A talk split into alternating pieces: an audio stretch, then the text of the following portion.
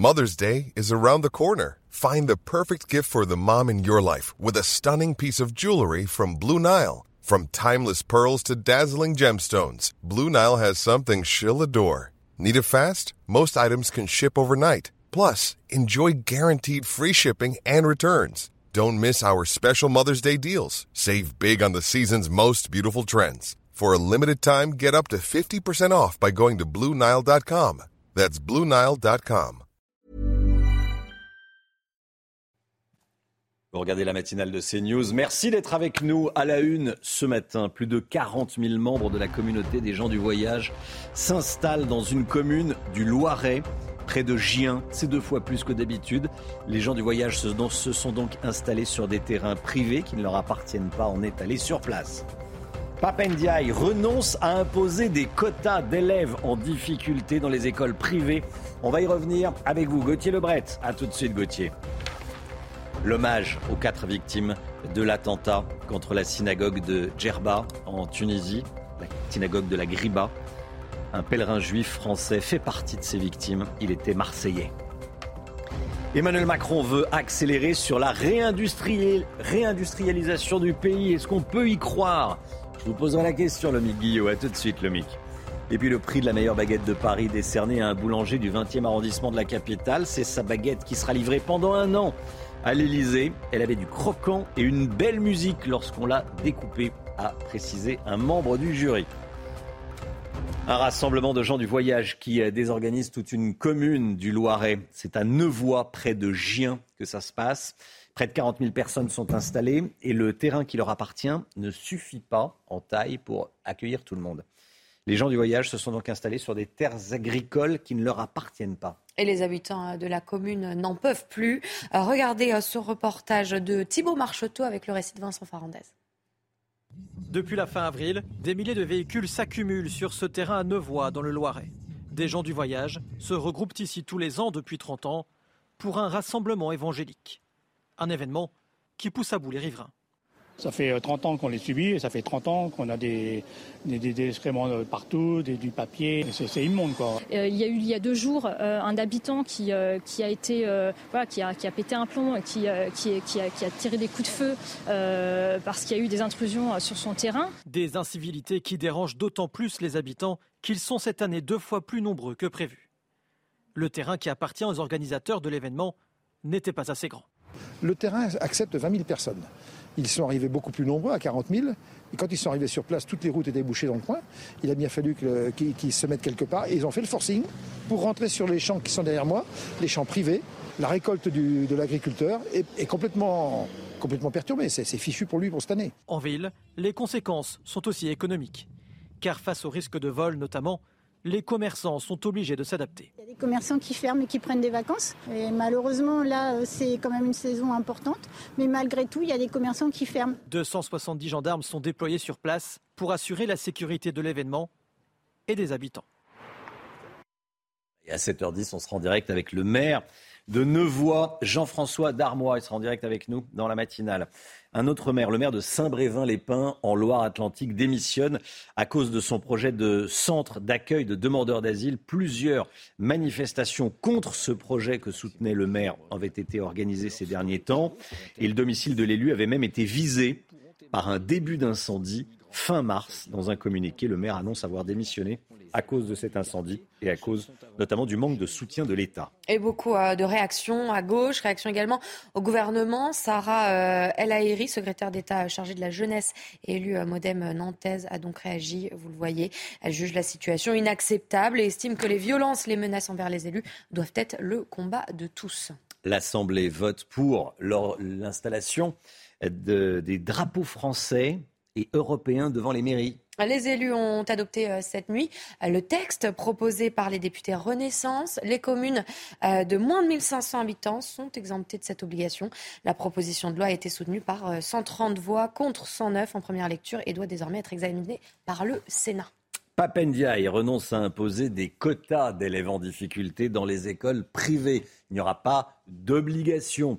Le ministre de l'Éducation doit présenter la première partie de son plan pour, je cite, plus de mixité sociale à l'école. Gauthier Lebret, qu'est-ce qu'on en sait? Alors, ça ne sera pas très ambitieux aujourd'hui, euh, Romain, ça c'est certain. Le plan euh, présenté par Papendiaï aujourd'hui concernera surtout l'enseignement public. Pour l'enseignement euh, privé et plus particulièrement l'enseignement catholique qui représente l'extrême majorité de l'enseignement privé sous contrat en France, il faudra attendre le 17 mai. Selon les infos de la Croix, c'est dans six jours qu'un accord doit être signé entre le ministre de l'Éducation nationale et l'enseignement catholique. Et vous le disiez, Romain, l'idée des quotas serait écartée. Mais l'objectif est de permettre à chaque élève boursier dont la famille le souhaite, de pouvoir rejoindre l'enseignement euh, privé. Ils sont seulement 10% aujourd'hui les boursiers dans le privé contre 29% dans le public. Les collectivités locales devront mettre euh, la main à la poche pour financer eh bien, le parcours scolaire de ces euh, enfants. Je vous rappelle que Papendiaï avait accusé l'enseignement catholique d'entretenir une ségrégation scolaire, ce qui avait euh, jeté un léger froid entre lui et les représentants de l'enseignement euh, catholique, surtout que Papandai n'est pas très soutenu euh, par sa majorité. C'est un euphémisme, on le trouve isolé, pas assez politique, trop prudent. C'est pourquoi les mesures qu'il va annoncer aujourd'hui seront loin d'être révolutionnaires. Merci Gauthier. L'immigration et ce sondage c'est ça pour CNews. Écoutez bien, 6 Français sur 10 sont favorables à la suppression du regroupement familial. Le regroupement familial qui a été mis en place en 1976, 59% des personnes interrogées précisément se disent donc favorables à sa suppression. 40% euh, sont contre, 1% des sondés ne se sont pas prononcés. Une première à Nice. Des drones survolent le quartier des Moulins, vous savez, on en parle souvent, et ce pour lutter contre la délinquance et plus précisément contre le trafic de drogue. Oui, depuis euh, mardi dernier, les policiers nationaux les utilisent, ces drones, dans ce quartier gangréné, vous le disiez, euh, depuis des mois par euh, le trafic de stupéfiants. Alors comment ça fonctionne? On voit cela avec Stéphanie Rouquier. À Nice, ces drones ont volé pour la toute première fois au-dessus du quartier des Moulins. Nous avons pu visualiser les attroupements qui étaient suspects et à un moment donné, quand nous avons bien compris le fonctionnement euh, du, point de deal, un top a été donné aux unités euh, sur le terrain qui sont intervenues euh, et avec l'aide du, drone et du télépilote, il a pu diriger les effectifs pour interpeller les individus mis en cause.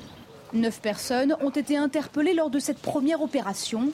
Pour sécuriser le quartier, les policiers vont à présent se servir quotidiennement de ce nouvel outil, car depuis plusieurs mois, les trafiquants de stupéfiants ont investi ces cités. Les habitants on avait marre de cette présence de délinquants, de cette occupation qui a mené d'ailleurs des rivalités entre bandes euh, qui considéraient qu'ils étaient vraiment euh, maîtres du territoire. Avec ce procédé de surveillance et de dissuasion, de nombreux habitants espèrent retrouver la sérénité rapidement. Je crois que ça peut être utile. Il faut qu'ils arrivent à mettre fin à tout ce qui se passe. Ah oui, avant c'était mieux quand même. Moi, ça fait plus de 40 ans que j'habite là, j'ai jamais vu un bordel pareil. Prochainement, un autre outil complétera le dispositif, des caméras lointaines de vidéosurveillance équipées de zoom puissants pour pouvoir filmer les délinquants sans se faire repérer. L'Allemagne va renforcer la lutte contre l'immigration illégale. C'est le chancelier Olaf Scholz et les dirigeants des 16 États-régions qui ont annoncé plusieurs dispositions hier soir. Les autorités allemandes veulent accélérer les procédures pour expulser euh, euh, plus rapidement euh, les déboutés. Objectif faire face à la forte augmentation de demandes d'asile. Sur les quatre premiers mois de l'année, elles ont augmenté de 78% par rapport à la même période l'an dernier. Voilà, et aux États-Unis, la Floride durcit également sa législation contre l'immigration clandestine. L'État américain de Floride adopte un nouveau texte de loi. Elisabeth Guedel en direct des États-Unis avec nous. Bonjour Elisabeth. C'est une loi très stricte qui vient d'être adoptée hein, en Floride. Bonjour.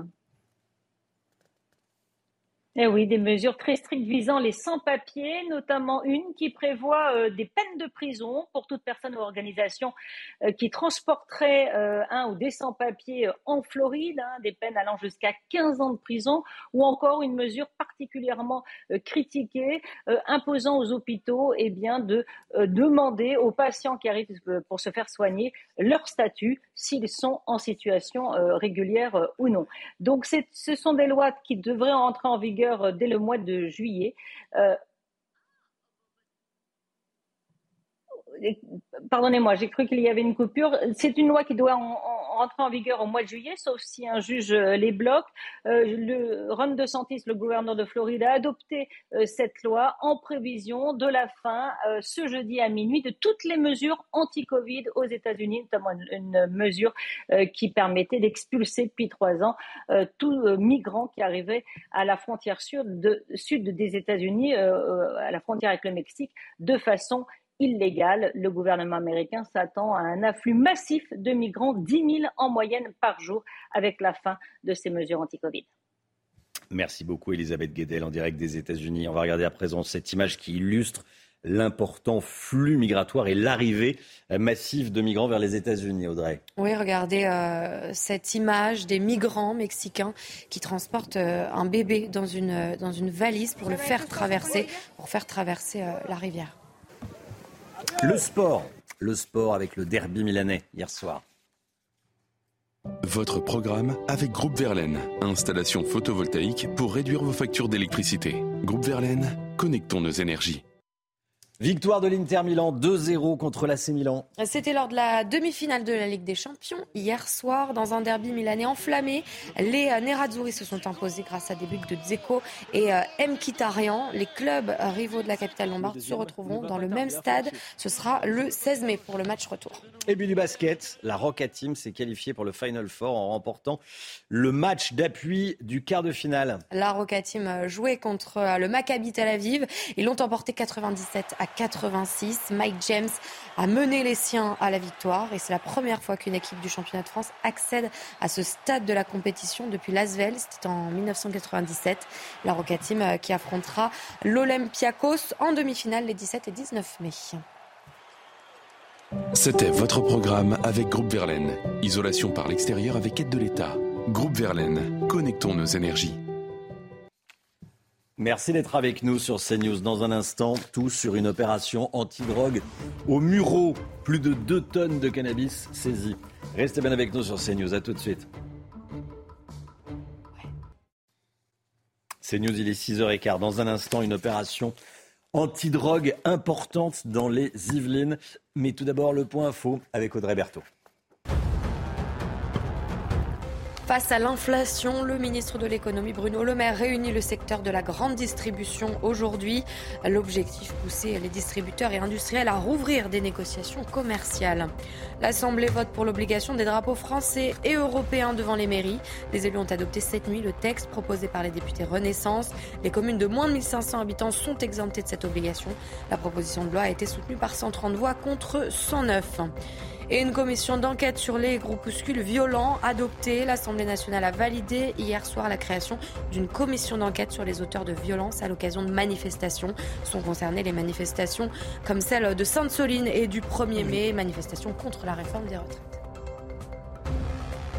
Une opération anti-drogue au Muro. Le ministre de l'Intérieur Gérald Darmanin était hier soir dans les Yvelines pour saluer les agents du commissariat à l'origine de, cette opération. Plus de 2 tonnes de cannabis saisies, Audrey. Hein. Oui, la drogue a été euh, saisie dans un fourgon. Trois personnes ont été interpellées euh, au total. Les explications avec Solène Boulan. C'est à l'intérieur de ce camion que la marchandise a été saisie. 2,4 tonnes de cannabis, soit plus de 20 millions d'euros. Interceptée à Flins-sur-Seine, petite ville des Yvelines située non loin des Mureaux, où la marchandise devait être acheminée. Trois hommes âgés d'une trentaine d'années ont été interpellés par les policiers des Yvelines. Le ministre de l'Intérieur, Gérald Darmanin, s'est rendu hier en fin d'après-midi au commissariat des Mureaux pour féliciter les agents à l'origine de cette saisie. En quelques jours, ils ont réussi euh, en effet à faire la saisie euh, quasiment la plus record de ces 30 dernières euh, années en ce qui concerne le cannabis, en ce qui concerne une enquête, si j'ose dire, quotidienne. Et je pense que c'est grâce au renforcement des, moyens, bien sûr, qu'on donne à la police nationale, les moyens techniques, mais aussi à l'abnégation des, policiers, notamment des, policiers qui travaillent dans la discrétion et arrivent à saisir 2,4 tonnes, en effet, de cannabis. En 2022, plus de 128 tonnes de cannabis avaient été saisies en France, un chiffre record. Depuis le mois de janvier, 4 tonnes de cannabis et 11 tonnes de cocaïne ont été saisies par les forces de l'ordre, selon le ministère de l'Intérieur. L'attentat contre la synagogue de la Griba à Djerba, 4 morts, 2 gendarmes et 2 pèlerins juifs. On a des informations sur, euh, sur les victimes. Oui, euh, c'était euh, donc dans la synagogue euh, de l'Agriba qui a eu cet attentat. Dans la soirée, l'événement a été endeuillé hein, par la mort de, ces quatre personnes. Deux fidèles font partie des victimes, dont un Français. Leur portrait avec Sophia Dolé. Il s'appelait Benjamin Haddad, 42 ans, originaire de Marseille, et Aviel Haddad, 30 ans, israélo-tunisien. Deux cousins qui ont tous deux perdu la vie mardi soir dans l'attaque de la synagogue de Djerba. Dans le quartier de Belleville, où avait lieu un rassemblement hier soir pour honorer leur mémoire, l'émotion est encore vive. Nous tous, euh, juifs de France, euh, sommes euh, en deuil parce que ce sont nos frères qui étaient là-bas. Ma mère est en ce moment à la Griba, elle était hier à Djerba justement, à la Griba. À une heure près, elle aurait pu être sur les lieux. Donc euh, quand j'ai entendu parler de cette manifestation en hommage aux deux victimes, euh, j'ai pas hésité. Benjamin Haddad, marié et père de quatre enfants, tenait une boulangerie dans la cité phocéenne. Il est décrit par ceux qui le connaissaient comme quelqu'un de très actif au sein de sa communauté. C'est un garçon qui avait un grand cœur. Quand je pense à Ben, je pense à un cœur ouvert, un homme généreux. Dans l'attaque, deux gendarmes ont également été tués par l'assaillant qui a été abattu une enquête criminelle a été ouverte, notamment pour déterminer s'il s'agit d'une attaque terroriste ou d'un acte isolé. Même s'il pleut en ce début de mois, les nappes phréatiques en France sont au plus bas. Les risques de sécheresse pour cet été sont, sont importants. Alors, qu'est-ce qu'une nappe phréatique et comment fonctionne-t-elle? On voit cela avec Mathieu Devez. Dans certains départements, on ne peut plus arroser son jardin, laver sa voiture ou remplir sa piscine. Des restrictions imposées à cause de nappes phréatiques au plus bas. Il s'agit de réserves d'eau souterraines. Elles se forment lorsque l'eau de pluie traverse le sol, puis descend en suivant les espaces entre le sable et le gravier. Lorsque l'eau passe sous une roche moins perméable, la nappe devient captive. Son niveau est alors bloqué. Mais quand il ne pleut plus, le niveau de la nappe phréatique ne cesse de baisser. L'hiver que nous avons eu était un hiver sec ces niveaux ne sont pas remontés. Il y a même des endroits où les niveaux sont en baisse continue depuis l'année dernière, n'ont pas eu du tout de recharge. Et c'est là la problématique que l'on a parce que souvent, ce sont ces réservoirs souterrains, ces nappes, qui servent pour produire l'eau potable. Alors pour économiser l'eau, il faut prendre des mesures radicales. C'est notamment le cas dans les Pyrénées-Orientales. Depuis hier matin, le département est placé en crise sécheresse, le plus haut niveau d'alerte que peut émettre la préfecture. Il est donc désormais impossible pour les agriculteurs de prélever l'eau dans les nappes phréatiques. Avis à tous les amateurs de bon pain, c'est l'heure, 6h20, hein, le mhm. petit déjeuner, on beurre la, soit, la, soit la baguette, soit, soit le, pain, le voilà. Prix de la meilleure baguette de Paris, décerné hier soir. C'est un boulanger du 20e arrondissement de la capitale, situé près de la place de la Nation, qui a remporté le grand prix. Sa boulangerie s'appelle Au pain, non, euh, au levain des Pyrénées. Sa baguette était bien cuite, elle tenait en bouche, elle était légère, elle était plus aérée que les autres, avec du croquant et une belle musique lorsqu'on l'a découpée. C'est ce qu'a confié euh, l'un des membres du jury aux, Parisiens. 4000 euros de récompense, bon, ça met du beurre dans les épinards, comme on dit. Et, euh, et puis, surtout, euh, c'est lui qui va fournir l'Elysée pendant un an. Vous l'aimez comment, vous, la baguette, Lomique? Euh, Normal pas trop cuite, pas trop blanche. Ah, Juste c'est votre côté euh... centriste. centriste, monsieur, normal. Alexandra. Pas trop cuite. Ah oui. Bon, on pourrait, on pourrait prendre le petit déjeuner ensemble, oui. Ah, Partager la baguette. Je suis d'accord. Je les aime bien blondes. Hein. Pas trop cuite aussi. Je suis pas du tout d'accord. À Gauthier, vous l'aimez euh... quasiment carbonisé, ouais. Ah. Sèche. Ah la, dernière, celle qui est bien courbée, là, toute noire. Euh, Exactement. Noire, oui. Tout à fait. Qui, vous sentez le, vous avez le goût du four dans la bouche. Oui, voilà, d'accord. Oui, on frôle le charbon de bois. Voilà, exactement. Et le quignon aussi, évidemment. Le quignon de pain. ah là là là là. Et quand elle est chaude, c'est meilleur. Ah oui, c'est bon.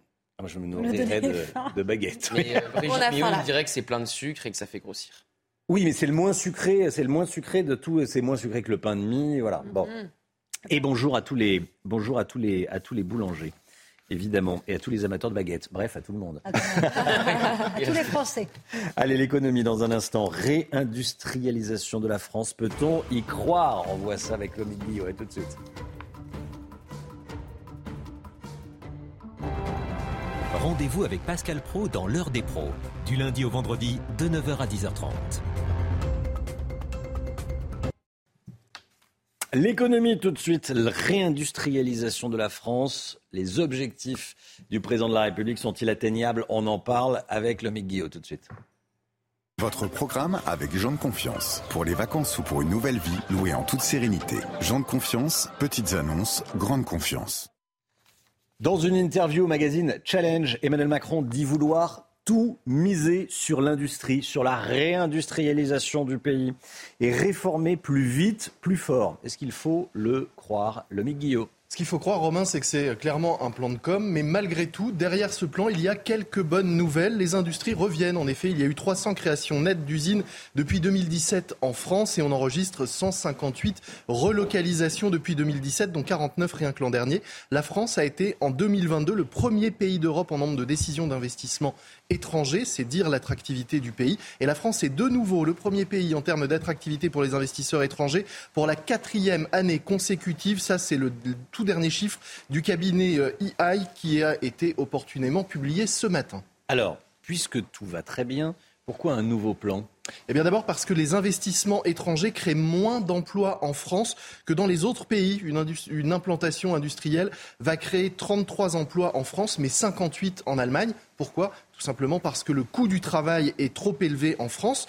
Et puis surtout, le tissu industriel français est largement troué et affaibli depuis des années. Il est notamment euh, insupportable en ce moment de ne pas trouver euh, de médicaments, d'antibiotiques, tout ça parce que nous ne sommes plus capables de les produire ici. Le président le dit d'ailleurs hein, dans le magazine Challenge ce matin. Il dénonce le choix qui a été fait après les années 80 de passer d'une nation industrielle qu'était la France à une nation de services. Et il justifie même la hausse des déficits publics le chômage de masse et la faiblesse de nos, exportations par la désindustrialisation qui a frappé les villes moyennes. Il n'hésite pas à parler de sentiment de déclassement dans ces villes suite au départ des industries. Il parle d'ailleurs de la bataille à la fois économique et identitaire, un choix de mots loin d'être neutre un choix de mots pour la France qu'il veut réindustrialiser. Concrètement, qu'est-ce qu'il propose alors? Ah, alors là, c'est là que le plan de com revient mmh. parce qu'il n'y a pas beaucoup de mesures concrètes pour tout vous dire dans ces annonces. Il y a tout de même une idée à retenir, mettre en place des procédures hyper simplifié pour accélérer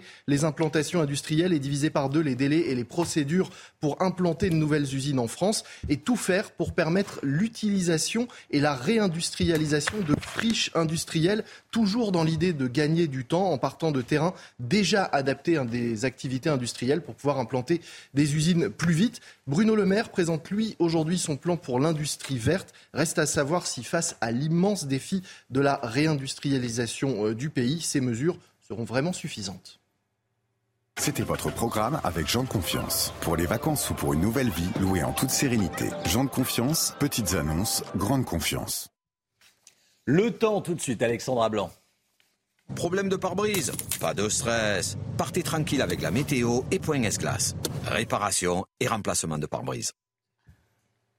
La météo, on en parle beaucoup en ce moment dans les cafés. Le printemps tarde à arriver, Alexandra. Oui, en effet, le printemps tarde à arriver avec des conditions météo qui restent toujours mitigées et des températures toujours un petit peu fraîches pour la saison. Regardez donc ce tuba hier du côté de Saint-Quentin dans l'Aisne avec donc des conditions météo qui restent particulièrement agitées et donc on a des mini tornades et localement quelques petits tubas qui heureusement ne touchent pas terre. Image impressionnante autour de 19h hier dans l'Aisne et puis regardez ces conditions météo qui vous attendent pour ce week-end avec donc le printemps qui tarde à arriver. On attend surtout de fortes pluies en Méditerranée, principalement principalement sur le sud-est entre samedi et dimanche. Des orages et de la pluie, ça c'est plutôt bénéfique puisque vous le savez, ce sont des départements qui manquent cruellement d'eau. Et puis côté température, elles vont rester en dessous des normales de saison, moins 2 degrés en moyenne. En attendant une journée de jeudi marquée par le signe de l'instabilité, encore une fois, on a ce matin des nuages, des averses entre le centre, le nord et un petit peu de brouillard également euh, du côté de la Bourgogne et encore de la Franche-Comté. Toujours du vent en Méditerranée. Alors oui, le beau temps est au rendez-vous, mais parfois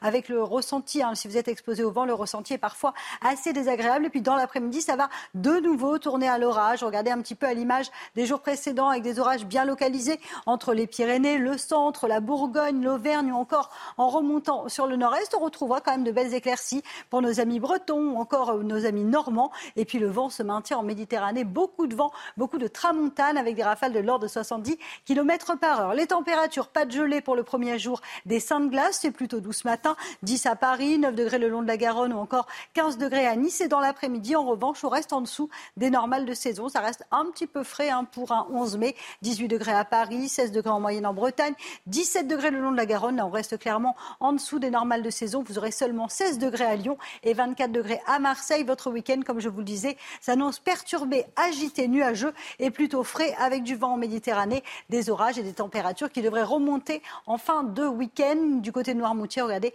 conditions météo très agréables, je vous le disais. On devrait conserver le même type de conditions aujourd'hui malgré une petite fraîcheur. Problème de pare-brise Pas de stress. Repartez tranquille après la météo avec Point S-Glace. Réparation et remplacement de pare-brise. Bienvenue à tous, vous regardez la matinale de CNews. Merci d'être avec nous. À la une ce matin, un commerçant cambriolé cinq fois à Lyon. Il livre à la police des images de son voleur et malgré ça, il dit craindre rien ne se passe devant la justice. Reportage à suivre. L'inflation, tout le monde l'a subi et tout le monde se renvoie la balle. Bercy reçoit la grande distribution aujourd'hui. On est allé rencontrer un producteur de lait qui espère ne pas être le dindon de la farce. Des drones utilisés à Nice pour aider la police à intervenir sur les points de deal. On sera avec le policier Rudy Mana, syndicat Alliance, à 6h45. L'Assemblée vote l'obligation de faire flotter le drapeau européen à côté du drapeau tricolore sur toutes les mairies des communes de plus de 1500 habitants. Gauthier Lebret avec nous pour décrypter ce vote. Et puis c'est une réponse étonnante, il faut le dire, de l'Église face au problème de pédophilie. Les prêtres devront porter une sorte de carte d'identité numérique avec un QR code. Si le rouge apparaît, c'est que le prêtre a été condamné. On va tout vous expliquer. Mais tout d'abord, euh, l'histoire de ce commerçant qui tient un magasin de réparation et de vente de trottinettes dans le 6e arrondissement de Lyon. Il a été cambriolé cinq fois depuis septembre dernier, dont deux fois en une semaine. Le dernier cambriolage en date a eu lieu samedi dernier. Mais cette fois-ci, il a réussi à identifier le voleur grâce aux vidéos de, de caméra euh, surveillance. Et il s'agit d'un habitant de son euh, quartier. Mais pour lui, cette fois, c'est celle de trop. Olivier Madinier. Sur cette vidéo, filmée par une caméra de surveillance, on voit un homme voler une trottinette. Il est rentré dans cette entreprise par le toit. L'homme est identifié par le propriétaire. Il le signale à la police, mais le voleur sera relâché au bout de quelques heures. Bah, la police m'a demandé si j'avais des empreintes et, euh, si j'avais de l'ADN. Bah, moi personnellement non, j'ai pas mon kit scientifique. Euh, j'ai une belle vidéo on le voit parfaitement bien. On le voit nous voler. Euh, je pensais que ça serait suffisant. Bah, a priori, c'est pas suffisant. Le cambrioleur est bien connu des services de police depuis des années. Ce jeune patron est en colère et menace à demi-mot de se faire justice lui-même. Je suis dans un état où, ça ne pourra pas tenir indéfiniment. Si à un moment donné, je vois que la police ne, continue pas l'enquête, si je vois que la police ne l'interpelle pas, si je vois que cette personne n'est pas, jugée, et je le saurai assez vite, puisque je devrais être convoqué aussi, s'il n'y a rien de tout ça, honnêtement, on fera différemment. En deux ans et demi, cette entreprise a été cambriolée à cinq reprises, au moins deux fois par l'homme de la vidéo, et pour un préjudice total avoisinant les 80 000 euros. Voilà cette histoire qu'on voulait vous raconter ce matin. Papendia renonce à imposer des quotas d'élèves en difficulté dans les écoles privées. Information de Lacroix. Le ministre de l'Éducation doit présenter la première partie de son plan pour plus de mixité sociale en France et à l'école plus précisément. Euh, ce matin, il réunit les recteurs et les directeurs académiques des services de l'éducation nationale pour leur fixer des, des objectifs pour la rentrée.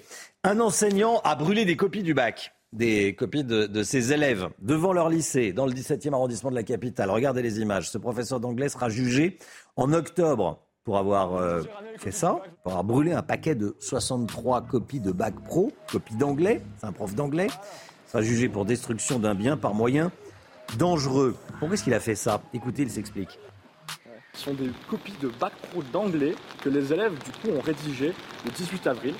Aujourd'hui on est 9 mai et c'est aujourd'hui à la rentrée je vais les brûler devant le lycée. Ce sont les copies de mes élèves et d'autres élèves. En trois ans, j'ai vu que ça servait à rien ce qu'on faisait en, classe, plus particulièrement en cours d'anglais. Parce qu'on voit des élèves qui ont passé sept ans dans le système et qui ne sont pas capables d'aligner deux mots correctement. Donc à un moment, il faut se poser la question, peut-être que c'est le, le système, le problème, c'est un peu cliché, mais c'est vrai. Moi, le premier objectif de ce geste, c'est d'annuler l'épreuve, de telle manière à ce qu'il n'ait pas à avoir une note catastrophique liée à leur épreuve du bac. Et en même temps, c'est pour vraiment dire que le bac s'est dépassé. Voilà, bon, c'est un message euh, qui s'approche du message politique. Mais enfin, ce que dit ce professeur, c'est que le niveau est complètement nul. Et qu'après sept ans d'anglais, ces élèves qui sont en terminale sont nuls, savent pas aligner deux mots d'anglais. Le Guillot, un commentaire. C'est peut-être vrai, mais brûler les copies et ne pas les noter, ça ne permettra pas de voir quel niveau ils ont. Et c'est pas non plus. Enfin, c'est. je, reconnais là votre côté pragmatique, effectivement. Non, mais oui, c'est vrai. Non, mais enfin, voilà, c'est un, geste. Non, ça se fait pas. Très fort, mais c'est scandaleux par rapport aux, élèves. Il n'y a pas de débat là-dessus. Hein. Ça, ne se fait pas. Voilà. Après, sur le niveau d'anglais. Oui, mais... Do you speak friendly Je répondrai après l'émission. Voilà. J'ai envie de me, ridiculiser. Ça fait 30 ans voilà, que, que, les Français ne savent pas parler anglais, de toute façon. On sait à peine parler anglais. Euh, enfin, 90% des Français. Et la nouvelle génération parle mieux anglais Grâce aux séries. grâce, aux séries. Ou aux réseaux sociaux. Je pense que le niveau en anglais, c'est pas le cas dans toutes les branches. Hmm. mais le niveau en anglais, en plus, doit être meilleur aujourd'hui qu'hier. Hmm. Allez, on va parler du prix du lait face à l'inflation. Le ministre de l'économie, Bruno Le Maire, réunit le secteur de la grande distribution aujourd'hui. L'objectif, pousser les distributeurs et les industriels à rouvrir des négociations commerciales. Et les producteurs de lait n'ont pas envie d'être les dindons de la farce. On est allé en Mayenne, hein, Audrey. Oui, on est allé à la rencontre d'agriculteurs qui sont donc inquiets par euh, le prix du lait. En Mayenne, un des plus euh, gros exploitateurs de France, les éleveurs, vont d'ailleurs manifester aujourd'hui. Michael Chailloux. Samuel Gouel est éleveur laitier en Mayenne. En 15 ans d'exercice, il n'a connu que trois bonnes années, 2007, 2008 et 2022, grâce à la loi Egalim 2. Mais depuis quelques mois, le prix du lait payé aux producteurs est à nouveau à la baisse. 25 à 30 euros déjà de, décrochement euh, par rapport au début d'année. Aujourd'hui, on est aux alentours de 420, 425 euh, euros au millilitre, prix de base et euh, quand on était à un peu plus de 460 en tout début d'année. Dans le viseur de ce responsable syndical, le numéro 1 du lait installé en Mayenne, Lactalis, mais aussi Bruno Le Maire qui demande à la grande distribution et aux transformateurs de baisser les prix pour lutter contre l'inflation. Il est hors de question que les prix baissent dans nos exploitations. On a des charges depuis le 1er janvier qui ont augmenté telles que l'électricité. Alors si Bruno Le Maire il veut des leviers pour que ça baisse au supermarché, il en a le prix de l'énergie. Je pense que les agriculteurs français ne peuvent plus être la variable d'ajustement. Bien décidés à faire entendre leur voix, les agriculteurs mayennais, à l'appel de leur syndicat FNSEA, prévoient des actions de vérification des marges dans la grande distribution dès cette semaine. Voilà, et comme chaque matin, on vous consulte, on vous donne la parole dans la matinale. Ce matin, on vous pose cette question. À propos de l'inflation, le gouvernement a mis en place le trimestre anti-inflation. Est-ce que vous avez constaté une baisse des prix dans votre caddie, ce trimestre anti-inflation, soit dit en passant, qui devrait euh, aller au-delà du 15 juin Est-ce que vous avez constaté une baisse des prix? Écoutez vos réponses, c'est votre avis. Si on se concentre sur les produits indiqués comme dont les prix sont bloqués, oui, effectivement, il y a un petit impact. Je trouve que ça n'a rien changé par rapport à mes courses et justement, c'est devenu encore plus cher. Bah, à un moment donné, euh, certaines personnes ne s'occupent plus vraiment des prix parce qu'ils n'ont même plus de quoi payer en fait. Les œufs coûtent toujours 5 euh, euros, le beurre 4 euros. Euh, je vois pas de différence personnellement. J'ai pas ressenti de baisse des prix, pas du tout. J'ai pas du tout remarqué une baisse en fait, donc je pense que c'est une fake news. Ils ont fait des efforts, ils ont fait de gros efforts et je pense qu'il y a encore beaucoup à faire, mais déjà c'est un premier pas qui est énorme le célébrette va se moderniser. L'Église lance une carte d'identité numérique pour s'assurer que les prêtres sont aptes à célébrer, célébrer la messe. Confronté à des affaires de violence sexuelle, l'Église de France numérise d'ici la fin de l'année les documents d'identité professionnelle des évêques, des prêtres et des diacres pour les empêcher de célébrer en cas de sanction. Le détail, les explications sont signées Maureen Vidal. Pour restaurer la confiance au sein de l'Église, la conférence des évêques de France a pris une décision. D'ici la fin de l'été, 18 000 religieux devront se munir d'une carte professionnelle comportant un QR code. Le but, contrôler plus facilement l'état de chaque religieux, notamment vérifier qu'il ne fait pas l'objet de sanctions pour violences sexuelles. Une numérisation de l'Église que Père Danziec soutient. Je crois que l'autorité ecclésiastique a tout intérêt à maintenir un état de veille euh, tout à fait euh, diligent sur les, les, ministres pour éviter en effet que ceux-là même qui sont sous le coup de sanctions ne puissent pas passer entre les mailles du filet. Le prêtre, par exemple en visite dans une autre paroisse que la sienne, devra présenter aux religieux en poste son QR code. Une fois flashé avec un téléphone, trois couleurs peuvent apparaître sur l'écran. Le vert signifie que le religieux est apte à assurer toute célébration et ne fait l'objet d'aucune sanction. Le rouge signifie que le clerc ne peut plus pratiquer et ne fait plus partie de l'état ecclésiastique, ou l'orange, qui signifie que le religieux fait l'objet d'un empêchement pour pratiquer, mais n'est pas forcément sanctionné. Pour se justifier, le prêtre devra alors entrer un code secret pour révéler la raison de son empêchement. Les diocèses se chargeront de mettre à jour les informations sur ces cartes chaque année et la base de données nationale se trouve au siège de la conférence des évêques de France faut que l'Église fasse quelque chose, ça c'est sûr. Euh, on était en train de se dire c'est une méthode radicale. Hein. Plus que euh, radicale. plus que radicale. C'est bon. Euh, surprenant. Mais en fait, je pense qu'il faut rétablir la confiance entre les fidèles et, l'Église, donc c'est pas, facile. Hein. Voilà, décision de, de l'Église, un, un, QR code qui est mis en place. On voulait vous en parler ce matin. Le sport, l'Inter Milan qui bat l'AC Milan 2-0. C'était de la Ligue des Champions, bien sûr. Votre programme avec Groupe Verlaine. Installation photovoltaïque pour réduire vos factures d'électricité. Groupe Verlaine, connectons nos énergies. L'Inter Milan qui euh, bat l'AC Milan 2-0, c'était euh, hier soir lors de la demi-finale allée de la Ligue des Champions. Dans un derby euh, milanais enflammé, les Nerazzurri se sont imposés grâce à des buts, vous le voyez, de Dzeko et Mkhitaryan. Les clubs rivaux de la capitale lombarde se retrouveront dans le même stade. Ce sera le 16 mai prochain pour le match retour. C'était votre programme avec Groupe Verlaine. Isolation par l'extérieur avec aide de l'État. Groupe Verlaine, connectons nos énergies. CNews, il est 7h20. Merci d'être avec nous. Restez bien sur CNews. Dans un instant, on va parler des drones utilisés pour lutter contre la délinquance et pour lutter contre les, trafiquants de drogue dans un quartier de Nice. On sera avec Rudy Mana, qui est policier, porte-parole du syndicat Alliance Sud, qui est déjà connecté avec nous. A tout de suite, Rudy Mana. Merci d'être avec nous ce matin. C'est News, il est 7h moins le quart. Dans un instant, on va parler des drones utilisés à, Nice par la police. Mais d'abord, le point info, Audrey. 6 Français sur 10 sont favorables à la suppression du regroupement familial. C'est le résultat d'un sondage CSA pour CNews. Le regroupement familial a été mis en place en 1976. Pour rappel, c'est lorsqu'un étranger qui a un titre de séjour en France peut être rejoint par son époux et ses enfants. 59% des sondés se disent donc favorables à sa suppression. Plus de mixité dans les établissements publics. Le ministre de l'Éducation nationale, Papen Diaye, doit annoncer des mesures aujourd'hui. Un protocole doit être signé. Accueil des élèves boursiers, ouverture de classes dans les quartiers prioritaires la Croix a dévoilé son contenu en exclusivité. Et puis le maire de Saint-Brévin-les-Pins, en Loire-Atlantique, démissionne à cause d'un projet de centre d'accueil de demandeurs d'asile. Plusieurs manifestations contre ce projet ont été organisées. Le domicile du maire a été visé par un début d'incendie. Dans un communiqué, le maire annonce avoir pris cette décision suite à cet incendie. On est en direct avec Rudy Mana, porte-parole du syndicat de police Alliance pour le sud de la France. Bonjour Rudy Mana, merci d'être avec nous. Bonjour.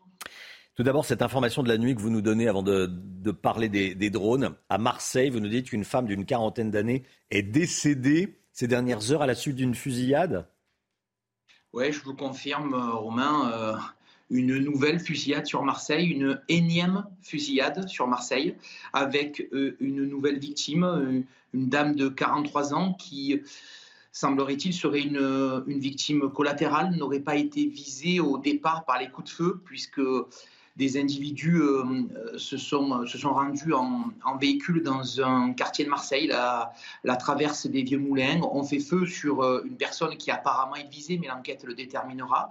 Et, cette, cette personne de 43 ans, cette dame de 43 ans, a pris euh, une balle perdue au niveau de la tête, il laissant la vie quelques minutes après. Une nouvelle fois, Marseille est, endeuillée par ces fusillades, par ces règlements d'acompte qui, ont lieu, il faut le dire très clairement, aujourd'hui quasiment tous les jours, malgré les efforts exceptionnels des, services de police, des services de police judiciaire. Franchement, euh, je vous dis, quand on se réveille le matin et qu'on voit des informations comme ça, euh, ça commence à faire euh, énormément pour cette année 2023 en tout cas. Rudy Manard, euh, cette dame était dans la rue quand il y a eu un, règlement de compte entre trafiquants de drogue. C'est le scénario que, euh, le, plus probable.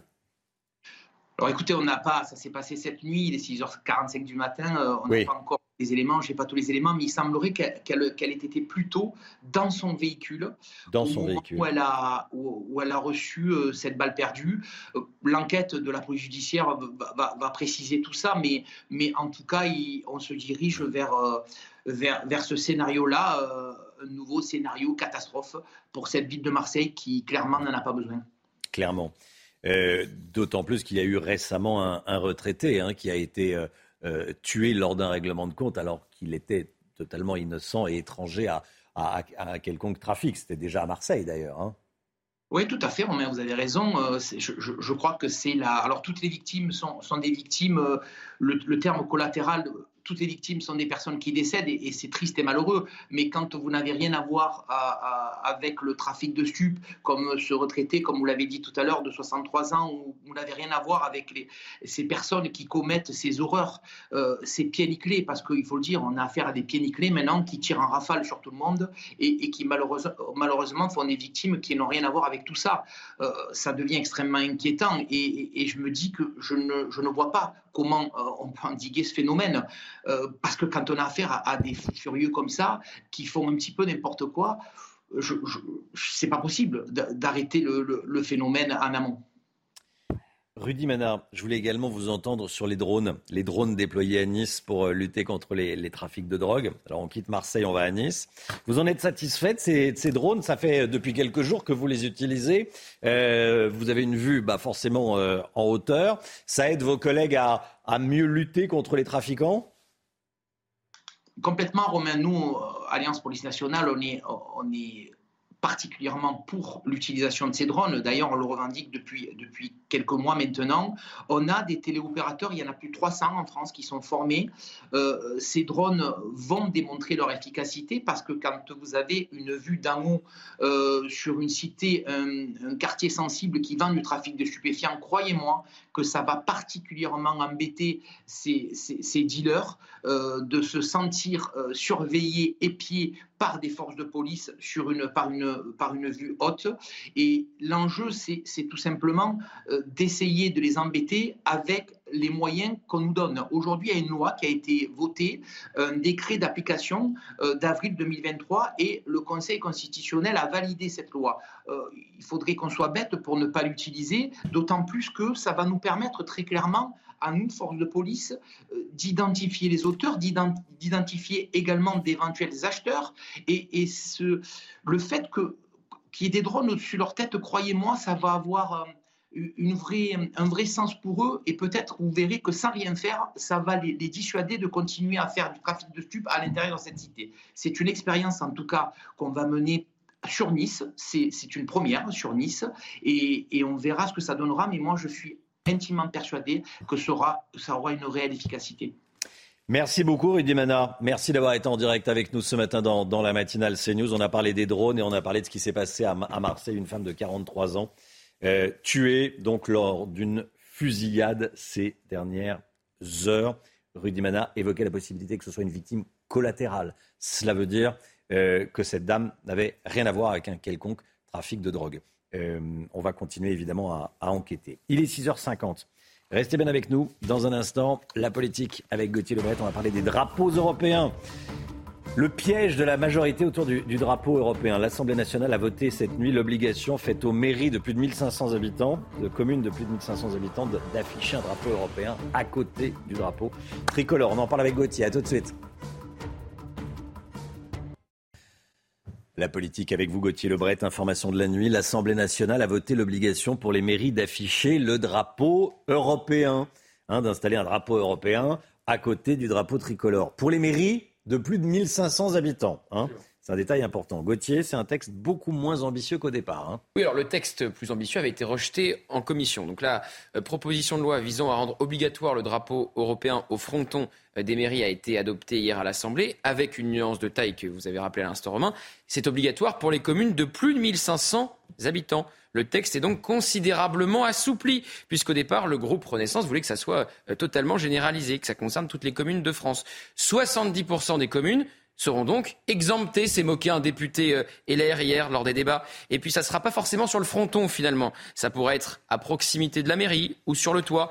Rappelons que c'est déjà euh, très répandu. Hein. Donc légiférer paraissait donc inutile. On est à la pointe du gadget. Alors, si c'est un gadget, pourquoi est-ce que la majorité fait ça? Divisé pour mieux régner, Romain, parce que euh, on est à un an des élections européennes. Les débats ont commencé le jour de la journée euh, de l'Europe. Ça permettait, eh bien, euh, à la majorité, on l'a vu lors des débats, de renvoyer dos à dos l'extrême gauche et l'extrême droite, LFI, avec le RN. Et ça permettait aussi de diviser une nouvelle fois la NUPES, parce que la France insoumise espère une liste commune, comme aux législatives, pour les européennes. Et cette idée de liste commune est en train de totalement fracturer à la fois la NUPES, mais aussi Europe Écologie Les Verts. Marine Tondelier, la chef euh, du parti, est contre, tandis que Sandrine Rousseau, qui aime bien tirer dans les pattes euh, des leaders de son parti, est pour. Ça divise également le Parti socialiste. Et voilà-t-il pas que Manon Aubry, députée LFI, est tombée totalement, mais alors totalement, dans le piège du gouvernement, puisqu'elle a déclaré que ce fameux drapeau européen était une forfaiture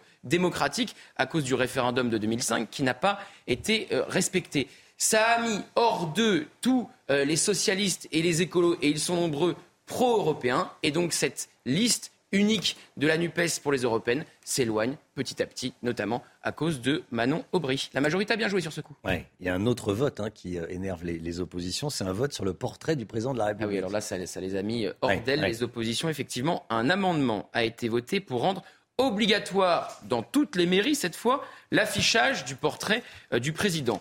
Le vice-président RN de l'Assemblée, Sébastien Chenu, dénonce des députés de la majorité totalement hors sol, tandis qu'Antoine Léaumont, député LFI, parle de secte fanatisée. Alors certes, le gouvernement a réussi à diviser une fois de plus la NUPES. C'est pas très compliqué hein, de diviser la NUPES et à faire sortir de ses gonds le Rassemblement national sur l'Europe. Et c'est important de respecter euh, la fonction du chef de l'État en affichant son portrait dans les mairies. Mais on est quand même très loin, très très loin, à des kilomètres des préoccupations des Français. La, majorité pourrait renvoyer le sentiment d'être totalement déconnecté. Gauthier Lebret, merci beaucoup Gauthier. Bruno Retailleau, invité de Laurence Ferrari, président du groupe Les Républicains au Sénat. Bruno Retailleau, interviewé par Laurence Ferrari, 8h15 dans la matinale. La musique tout de suite.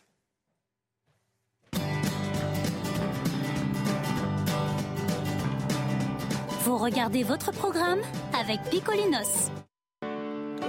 Allez, on écoute ce matin Jean-Baptiste Guégan, vous savez, le sosie-voix de Johnny Hallyday. Saint-Barthélemy, le rocker, rend hommage à Johnny sur un titre émouvant, en piano-voix. Dans une île aux mille parfums, comme Brel ou comme Gauguin.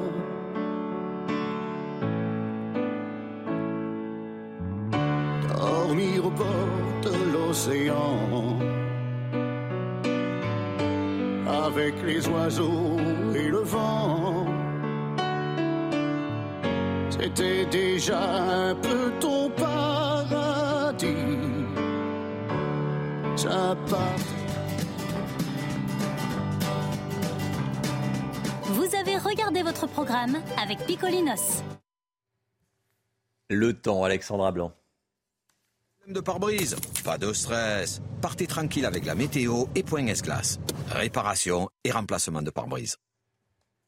Le temps avec vous, Alexandra. Qu'est-ce que vous nous prévoyez pour aujourd'hui, Alex? Eh bien, un temps très mitigé, mon cher Romain, avec au programme un temps variable, localement quelques averses, un petit peu de brouillard également en remontant vers le nord-est, et puis toujours du vent en Méditerranée. Dans l'après-midi, ça va tourner à l'orage, avec des orages localement assez forts entre le sud-ouest, les régions centrales ou encore le nord du pays. On retrouvera toujours du vent en Méditerranée, un petit peu de neige en montagne. Côté température, eh bien, c'est plutôt doux ce matin, avec en moyenne 10 degrés à Paris ou encore 9 degrés le long de la Garonne. Pas de gelée pour le premier jour de glace. En revanche, dans l'après-midi, on reste en dessous des normales de saison, seulement 16 degrés à Lyon, 17 degrés entre Bordeaux et Toulouse, vous aurez 17 degrés à Rennes et tout de même 24 degrés sous le soleil de Marseille où le vent sera au rendez-vous.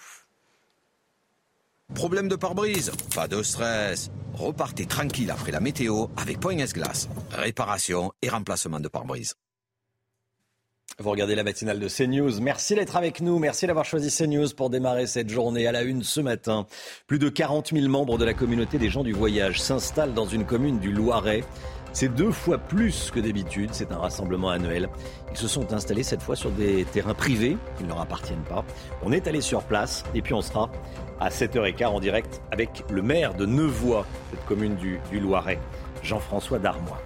Papendiaï renonce à imposer des quotas d'élèves en difficulté dans les écoles privées. On y revient en détail avec Gauthier Lebret. L'hommage aux quatre victimes de l'attaque de la synagogue de Djerba en Tunisie. Un pèlerin juif français fait partie de ces victimes. Il était marseillais. Et puis Pierre Chasseret nous dira que le constructeur automobile Seat pourrait renoncer à vendre des voitures d'ici à 2030. Pourquoi? On va tout vous expliquer. Un rassemblement de gens du voyage qui désorganise, il faut le dire, toute une commune à, Gene- Nevoix, près de Gien, dans le Loiret. Près de 40 000 personnes se sont installées et le terrain qui leur appartient ne suffit pas pour toutes les accueillir. Les gens du voyage se sont donc installés sur des terres agricoles qui ne leur appartiennent pas. Oui, les habitants hein, de la commune n'en peuvent plus.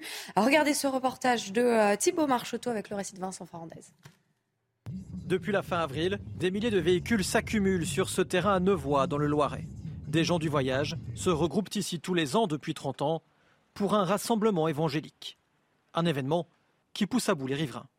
Ça fait euh, 30 ans qu'on les subit et ça fait 30 ans qu'on a des, des, des- des excréments de partout, des- du papier. C'est c'est immonde quoi. Euh, il y a eu il y a deux jours euh, un habitant qui, euh, qui a été euh, voilà, qui a, qui a pété un plomb et qui, euh, qui, qui a, qui a tiré des coups de feu euh, parce qu'il y a eu des intrusions euh, sur son terrain. Des incivilités qui dérangent d'autant plus les habitants qu'ils sont cette année deux fois plus nombreux que prévu.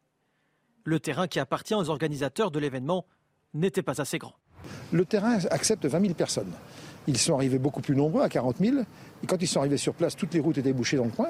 Il a bien fallu qu'ils se mettent quelque part. Et ils ont fait le forcing pour rentrer sur les champs qui sont derrière moi, les champs privés. La récolte de l'agriculteur est, complètement, complètement c'est fichu pour lui pour cette année. En ville, les conséquences sont aussi économiques. Car face au risque de vol notamment, les commerçants sont obligés de s'adapter. Il y a des commerçants qui ferment et qui prennent des vacances. Et malheureusement, là, c'est quand même une saison importante. Mais malgré tout, il y a des commerçants qui ferment. 270 gendarmes sont déployés sur place pour assurer la sécurité de l'événement et des habitants. Voilà, et on sera en direct avec le maire dans, dans un instant. Le maire de Saint-Brévin-les-Pins, en Loire-Atlantique, démissionne à cause d'un projet de centre d'accueil de demandeurs d'asile, projet qu'il soutenait. Plusieurs manifestations contre ce projet avaient été organisées ces derniers temps. Le domicile du maire avait même été visé par un début d'incendie fin mars. Le maire a donc décidé de jeter l'éponge. Il démissionne. Beaucoup d'indignation à gauche. Réaction également du euh, gouvernement avec euh, cette réaction de Sarah El Haïry, la secrétaire d'État chargée de la jeunesse. Elle est elle-même élue modem nantaise. Elle juge la situation inacceptable et estime que les violences, les menaces envers les élus doivent être le combat de tous. Papendiaï renonce à imposer des quotas d'élèves en difficulté dans les écoles privées.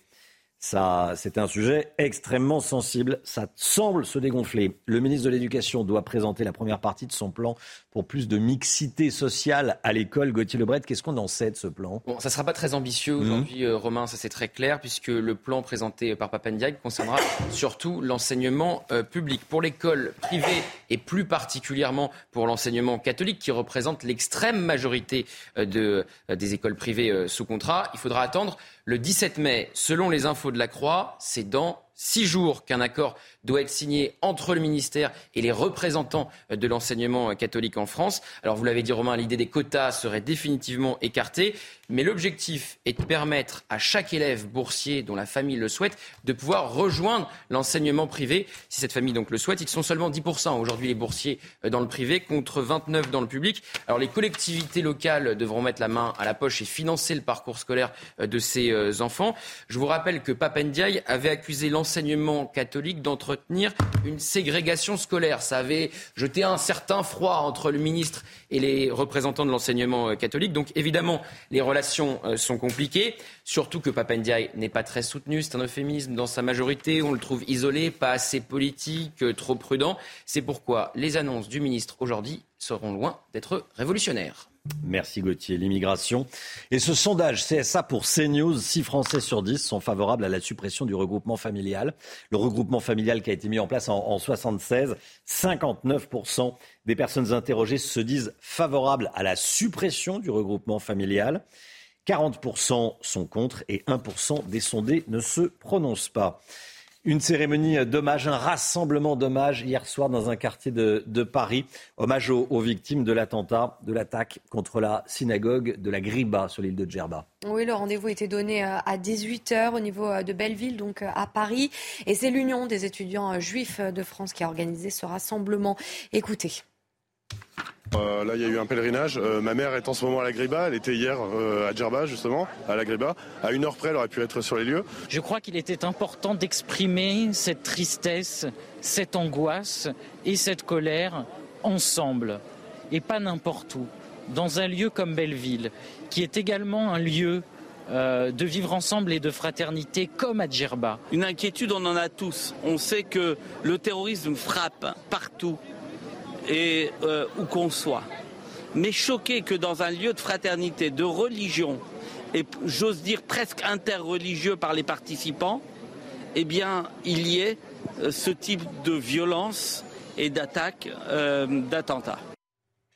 Voilà, réaction hier soir. Avis à tous les amateurs de bon pain. Le prix de la meilleure baguette de Paris a été décerné hier. C'est un boulanger du 20e arrondissement de la capitale, situé près de la place de la Nation, qui a remporté le Grand Prix. Sa boulangerie s'appelle Au Levain des Pyrénées, Audrey. La baguette était euh, bien cuite, elle tenait en bouche, elle était légère, plus aérée que les autres, avec du croquant et une belle musique lorsqu'on l'a découpée. C'est ce ce qu'a confié un membre du jury qui a eu la chance de la goûter. Et le gagnant a remporté 4000 euros tout de même. Et Ouais. euh, il aura l'honneur de fournir l'Elysée pendant un an. Qu'est-ce que c'est bon la baguette? Qu'est-ce que c'est bon la baguette? Ça se choisit pas à la légère, hein, la baguette. hein. Euh, Je pensais, en France, on peut s'engueuler pour, euh, sur le fromage, on peut s'engueuler sur la baguette. Voilà, il y a- euh, tiens, moi, on peut s'engueuler sur tout, on Romain. peut s'engueuler sur pas mal de choses. Globalement, on peut s'engueuler sur tout. C'est vrai, c'est vrai, c'est vrai. Mais effectivement, ah moi je préfère tel boulanger. Ah, bah, non, non, son pain est dégueulasse. Moi je vais là-bas. Oui, voilà ça. bon. Les pâtisseries aussi. Et les pâtisseries, effectivement. Mm. La baguette, la baguette, ça se. Moi je les aime bien blondes. hein. Pareil. Alexandra Blanc, le Mick Guillot. Bien cuite normalement.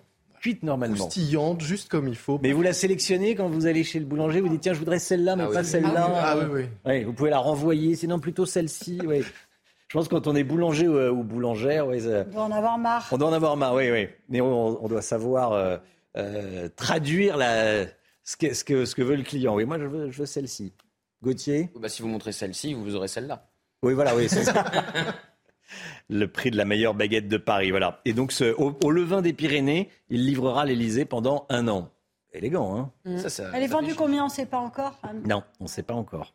Et puis Ouais, ça fait, une bonne surtout, ça question. fait un, un client qui en demande beaucoup pendant un an. hein. Oui, un client qui. Oui, oui, on doit manger de la bon. baguette à l'Elysée. Hein, Ils sont à l'abri pour un an, les bou- euh, ces boulangeries. Tant mieux, c'est bien. Allez, le sport avec la Ligue des Champions. Votre programme avec Groupe Verlaine. Installation photovoltaïque pour réduire vos factures d'électricité. Groupe Verlaine, connectons nos énergies. Victoire de l'Inter Milan face à l'AC Milan hier soir, hein, Audrey. C'était lors euh, de la demi-finale de la Ligue des Champions.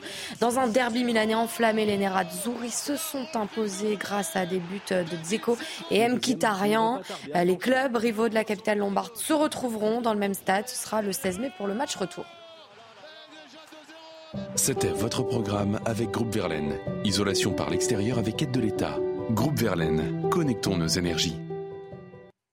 Rassemblement évangélique de membres de la communauté des gens du voyage dans le Loiret, à Nevoix, près de Gien. On est en direct avec le maire Jean-François Darmois. On vous montre euh, les images. A des tensions autour de ce rassemblement évangélique de membres de la communauté des, des gens du voyage. Il y a des commerçants qui sont obligés de baisser le rideau pendant, cette, euh, pendant ce, ce rassemblement. On va en parler dans un instant. À tout de suite. On est en direct avec Jean-François Darmois. Bonjour monsieur le maire, maire de Nevoix dans le Loiret. Merci d'être en direct avec nous. Bonjour. Bonjour, messieurs, dames. Merci beaucoup d'être en direct avec nous sur, euh, sur CNews. Euh, on vient de voir hein, dans, le, dans, le, dans le reportage de, de nos équipes comment ça se passait en ce moment à, à Nevoix, près de, près de Gien, bord de Loire. Dans, le, dans le Loiret. Les gens du voyage viennent chaque année hein, dans, dans votre commune. Tout à fait. Les gens du voyage viennent depuis une trentaine d'années. C'est un terrain qui leur appartient. Et les gens du voyage devaient venir moins nombreux cette année. Le terrain peut supporter 20 000 pèlerins et un certain nombre de caravanes. Mais là, ça a dépassé tout entendement. On se retrouve avec 40 000 pèlerins. Ça déborde de partout et la météo n'aidant pas, c'est une, c'est un bourbier dans le coin. Euh, voilà, c'est un débordement complet qui, qui exaspère tout le monde. Les gens du voyage n'avaient pas prévenu qu'ils seraient plus nombreux cette année? Non, non, non, ils étaient. La jauge annoncée par les dirigeants de, l'association Vie et Lumière avait dit 18, 20 000 personnes, ce qui est supportable et que l'on subit tous les ans et que l'on accepte bon gré mal gré. Mais là, 40 000, c'est impossible, c'est impossible à, supporter. Mmh. Donc ils se sont installés sur le terrain d'un agriculteur. Euh, en plus de leur terrain, l'agriculteur va perdre toutes ses récoltes. C'était qu'est-ce qu'il avait planté? Alors, l'agriculteur va perdre, c'était du fourrage, hein, c'est un endroit, il y a besoin pour les animaux aussi, hein, donc du fourrage, mais le fourrage à la récolte de cette année est, impossible. vu l'état du terrain dans lequel il est, c'est impossible de récolter quoi que ce soit cette année. Alors, on voit des, on a vu des gendarmes hein, dans, le, dans, le, dans le reportage, ils n'interviennent pas? Donc les gendarmes sont là pour faire fluidifier, euh, rassurer les gens, protéger, protéger la population locale euh, de, tout débordement. Mais bon, vous savez, sur euh, cette population qu'il y a, si vous commencez à faire, on a déjà eu des preuves en France, hein, si vous commencez à faire quelque chose de, de, de compliqué, c'est tout de suite je n'oserais pas dire l'émeute, mais c'est tout de suite un rassemblement important et il faut se protéger de tout ça. Oui, oui. Alors, dans le reportage, il y a également une, représentante des commerçants qui dit des commerçants baissent le rideau pendant la, présence des gens du voyage. Pourquoi? Ben, écoutez, c'est euh, baisse le rideau. Gien, la, principale ville à côté, c'est Gien. Euh, nous sommes complètement, euh, on est contigus de, cette ville, et les commerçants ne peuvent pas supporter les commerçants autres que les commerces de bouche, où, là, les gens du voyage, comme tout individu, va faire ses courses. les commerces de, proximité, les autres commerces sont, c'est inaccessible. Et puis c'est il y a toujours quelques quelques gens qui s'excitent, qui s'énervent. Donc, dans la crainte, dans la peur, les gens, les commerces ferment leur, euh, ferme, le, ferme quoi. Hmm. C'est-à-dire quelques gens qui s'énervent, qui s'excitent, c'est-à-dire qu'il y a des tensions entre la population locale et les gens du voyage. Euh, oui, c'est palpable. Les, les, les, les habitants, les, administrés, nos administrés font ce qu'ils peuvent pour se, se contenir. Reste, reste j'oserais dire, reste chez eux, essayent de, de prévoir euh, en dehors de, de, de l'afflux des gens du voyage. On a eu malheureusement un, quelqu'un, c'était doutable, c'était prévisible, un administré qui s'est, avant-hier soir, qui s'est euh, euh, qui a tiré un coup de fusil en l'air, euh, un coup de feu de semonce d'avertissement, on va dire, parce mmh. que des gens pénétraient sur sa propriété. Et ben voilà, il y en a eu un quelqu'un qui s'est énervé, mais ça aurait pu être n'importe qui. Et je soutiens vraiment cette personne parce que ne méritait pas de. voilà, même si c'est pas normal, acceptable de tirer un coup de fusil, c'est compréhensible. Oui, c'est-à-dire que c'est oui totalement interdit. Effectivement, il ne faut pas tirer, euh, bien sûr, et pas utiliser une arme contre qui que ce soit. Euh, mais ça, euh, c'est le symbole de, ces tensions que vous nous décrivez pendant cette période. Voilà, c'est là. On est arrivé à un niveau de non-retour. On, ne sait plus quoi faire. On, subit. Et donc, on avec les autorités, nous nous sommes rencontrés. tout le monde le comprend. Ce qui est faux, c'est qu'au au plus haut de l'État, mais je dis bien au plus haut de l'État dans, dans, les, ministères, euh, on nous aide à, jauger euh, cette euh, population. 20 000 personnes, on les supporte, enfin je dis bien on les supporte, on accepte, il faut être, faut être raisonné, on accepte la, la venue, ce rassemblement. on n'en voudrait pas d'autres dans l'année, un, suffit parce qu'on risque peut-être d'avoir un deuxième rassemblement et là vraiment ça serait une exaspération totale. Et, et voilà. Je, on, ne peut plus, on est dans le mur. Merci, monsieur le maire. Merci euh, d'avoir témoigné euh, voilà, de façon transparente hein, euh, sur ce qui se passe dans, votre, dans, votre, dans votre ville, à Annevoie, près de Gien, dans le Loiret. C'est joli comme coin, Gien, c'est au, bord de la, au bord de la Loire. imaginez l'image touristique que les touristes viennent, imaginez l'image que ça peut donner en ce moment. On voudrait bien, on voudrait bien que ça redevienne un lieu touristique et un lieu paisible de bord de Loire. Voilà. Merci. Merci, monsieur le maire. Bonne journée à vous. Et euh, voilà, et bonjour à tous les, tous les, tous les habitants et toutes les personnes qui se trouvent actuellement dans le, dans, dans le Loiret. Voilà, faut que ça se, faut que ça se calme. Du, euh, Merci. Et des relations de bon, de bon voisinage, si tant est que ce soit possible. C'est l'heure du point info avec vous, Audrey Berthaud. Cette nuit à Marseille, une femme d'une quarantaine d'années a été tuée par balle. Elle a été touchée par des tirs à la traverse du Vieux Moulin, la cité Saint-Joseph dans le 14e arrondissement. Cette cité est proche d'un point de deal. Pour le moment, aucun lien n'a pu être établi à ce stade avec un trafic de stupéfiants et la victime. L'Assemblée vote pour l'obligation des drapeaux français et européens devant les mairies. Les élus ont adopté cette nuit le texte proposé par les députés Renaissance. Les communes de moins de 1500 habitants sont exemptées de cette obligation. La proposition de loi a été soutenue par 130 voix contre 109. Et une commission d'enquête sur les groupuscules violents adoptée. L'Assemblée nationale a validé hier soir la création d'une commission d'enquête sur les auteurs de violences à l'occasion de manifestations. Sont concernées les manifestations de Sainte-Soline et du 1er mai contre la réforme des retraites. Votre programme avec Jean de Confiance. Pour les vacances ou pour une nouvelle vie, louée en toute sérénité. Jean de Confiance, petites annonces, grande confiance. Le trimestre anti-inflation va jouer les prolongations. Initialement prévues pour durer jusqu'au 15 juin prochain, il va être prolongé probablement jusqu'à la rentrée scolaire. Le Miguillot, on en sait plus ce matin. Hein. Oui, Romain. Alors d'abord, on peut rappeler que le gouvernement, par la voix d'Olivia Grégoire, un ministre en charge du, du, commerce, semble satisfait des effets du trimestre anti-inflation. Pour la ministre, sur cette semaine d'opération, dans les différents paniers anti-inflation qui ont été proposés par les différentes enseignes de la grande distribution, les prix des produits concernés par l'opération ont baissé de 13%, alors que l'inflation, elle, sur l'alimentaire, a encore été de 16,2% en avril, selon l'Institut Circana. Autre effet de ce trimestre, les promotions, ou du moins les prix bloqués, aurait permis aux ménages d'acheter plus de produits frais que durant les mois précédents, comme de la viande, des fruits et légumes ou encore du poisson.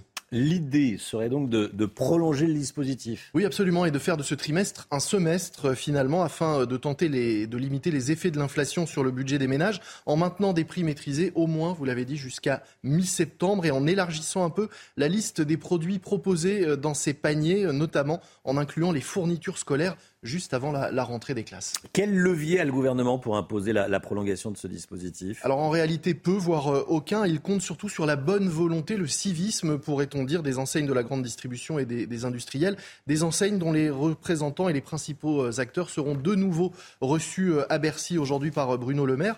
Le problème, eh bien, c'est que alors que Bruno Le Maire a demandé aux industriels et aux grandes surfaces d'entamer de nouvelles négociations sur les prix, pour l'instant, cela n'a rien donné. Aucun industriel n'a répondu aux appels ni du gouvernement ni des, des, grandes surfaces. Des grandes surfaces qui rappellent d'ailleurs hein, que la loi n'oblige pas les industriels à, à renégocier. Bref, chacun se renvoie la balle. C'est pour cela qu'Olivia Grégoire brandit la menace de la délation, de l'affichage en place publique de ceux qui ne jouent pas le jeu de la renégociation et de la baisse des prix, ce qu'on appelle le, le name and shame, en français nommer et couvrir de honte.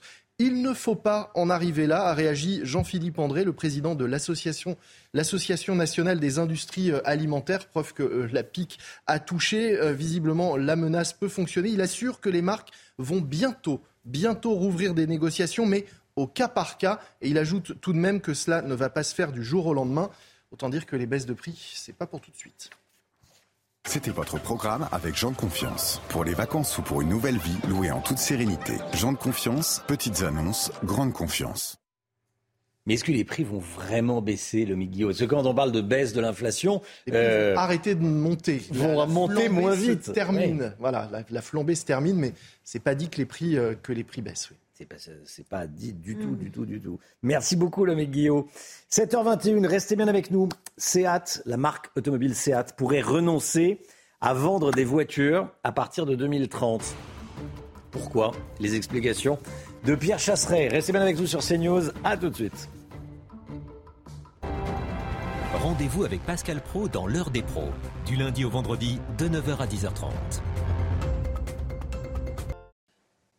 L'automobile avec vous, Pierre Chasseret. Bonjour Pierre. Bonjour Romain. Délégué général de 40 millions d'automobilistes, Seat pourrait renoncer à vendre des voitures. Seat, hein, le constructeur de voitures, pourrait renoncer à vendre des voitures euh, d'ici à 2030. Oui, c'est l'annonce, qu'a faite euh, le, le, président de Seat et de Cupra.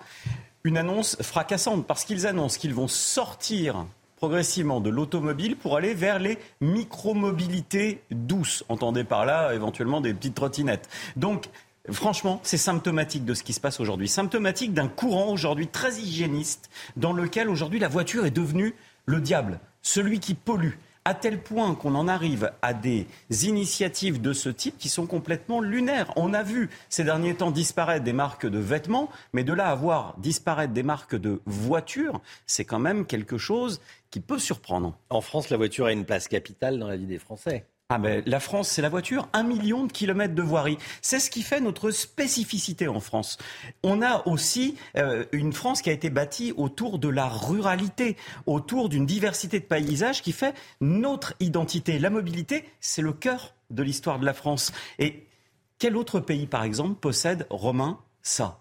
La Nationale 7, qui permet d'avoir cette histoire, cette histoire qui nous a, euh, qui, traverse les Français et qui nous a amenés sur la route des vacances. Il y a la petite musique. C'est ça. 6 ou 7. C'est une route qui fera 7. Là, ça sent bon la route des vacances. Des vacances. Ouais, ça sent bon la route des vacances, mais c'est ça. La... On a envie de prendre, on a envie de charger le coffre et. Et puis Romain sans voiture. partir en vacances. 73% des Français, des Français prennent leur voiture pour partir en vacances. 3 Français sur 4. Ah On a aussi 2 Français sur 3 qui utilisent leur voiture pour se rendre sur leur lieu de travail. Si on prend les zones rurales, tiens par exemple les Pays de la Loire, la région des Pays de la Loire, 84% des Français utilisent leur voiture pour aller euh, sur leur lieu de travail. Donc il va falloir arrêter ce voiture bashing, comme on dit aujourd'hui. La voiturophobie. C'est la voiturophobie, exactement, qu'on pourrait qualifier ainsi et qui conduit à des prises de position qui, on le sait, ne seront certainement pas respectées. Je pense que la marque sera toujours là, mais qu'on crée de l'effet d'annonce juste pour faire bien, juste pour faire vert. Si on veut une voiture verte, le seul moyen de la faire, c'est de la peindre en vert. C'était votre programme avec les enseignes du groupe Popin, spécialiste du combustible végétal. 7h28, le temps, Alexandra Blanc. Problème de pare-brise? Pas de stress. Partez tranquille avec la météo et Point S-Glace. Réparation et remplacement de pare-brise. Alexandra, le temps reste mitigé encore aujourd'hui. Hein. Oui, temps variable, Romain. Le printemps vraiment tarde à s'installer avec des conditions mitigées au moins jusqu'à la fin de la semaine, voire même la semaine prochaine, avec en prime le retour des orages et de la pluie ce week-end sur le sud-est, principalement entre samedi et dimanche, avec donc de la pluie, principalement entre les Bouches-du-Rhône, le, le Var ou encore les Alpes-Maritimes. Ça, c'est une très bonne nouvelle. Et puis à l'échelle nationale, les températures resteront un petit peu fraîches avec des températures en moyenne de degrés en dessous des normales de saison. Donc temps variable aujourd'hui, très peu d'évolution par rapport à hier avec ce matin un temps très très nuageux sur les trois quarts du pays. On retrouve également localement euh, quelques averses, principalement sur le nord ou encore euh, sur le centre du pays, avec toujours du vent en Méditerranée. Oui, plein soleil dans le sud, avec néanmoins le maintien du Mistral et de la Tramontane. On retrouvera donc un temps nuageux, je vous le disais, sur les régions du nord. Dans l'après-midi, ça va de nouveau tourner à l'orage, un petit peu à l'image des jours précédents. Orage localisé entre le sud-ouest, le centre, le nord-est ou encore le Mercantour. Maintien du vent en Méditerranée. Un petit peu de neige également au-delà de 1800 mètres, 2000 mètres d'altitude sur les Pyrénées ou encore sur les Alpes. Et oui, de la neige pour un 11B. Côté température, eh bien, c'est plutôt doux ce matin. Pas de gelée pour le premier jour des seins de glace avec en moyenne 10 degrés à Paris ou encore 9 degrés le long de la Garonne et 15 degrés à Nice. Puis dans l'après-midi, ça va rester un petit peu frisqué hein, sur les deux tiers du pays avec seulement 18 degrés à Paris, 16 degrés à Lyon, 15 degrés pour nos amis de Clermont-Ferrand, tandis que vous aurez 24 degrés sous le soleil marseillais. Et puis on prend en présent la direction de Saint-Germain-sur-Ré avec des conditions météo assez calmes. Et oui, on retrouve quelques éclaircies. Regardez un petit peu à l'image des jours précédents. Il fait plutôt beau hein, près des côtes de la Manche en ce moment, mais frais. Problème de pare-brise? Pas de stress. Repartez tranquille après la météo avec Point S-Glace. Réparation et remplacement de pare-brise. Vous regardez la matinale de CNews. Merci d'être avec nous. Merci d'avoir choisi CNews pour démarrer cette journée. Une quarantaine et une, une quarantenaire euh, une femme de 40 ans tuée après une fusillade cette nuit à Marseille. Elle a été touchée par des tirs à la cité Saint-Joseph, près d'un point de deal. Une femme de 40 ans 43 ans exactement. Il semblerait qu'il s'agit d'une victime collatérale. Vous entendrez les explications d'un policier. Un commerçant cambriolé cinq fois à Lyon. Il livre à la police des images de son voleur.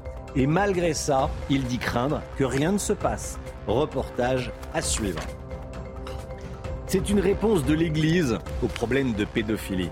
Les prêtres devront porter une sorte de carte d'identité numérique avec un QR code.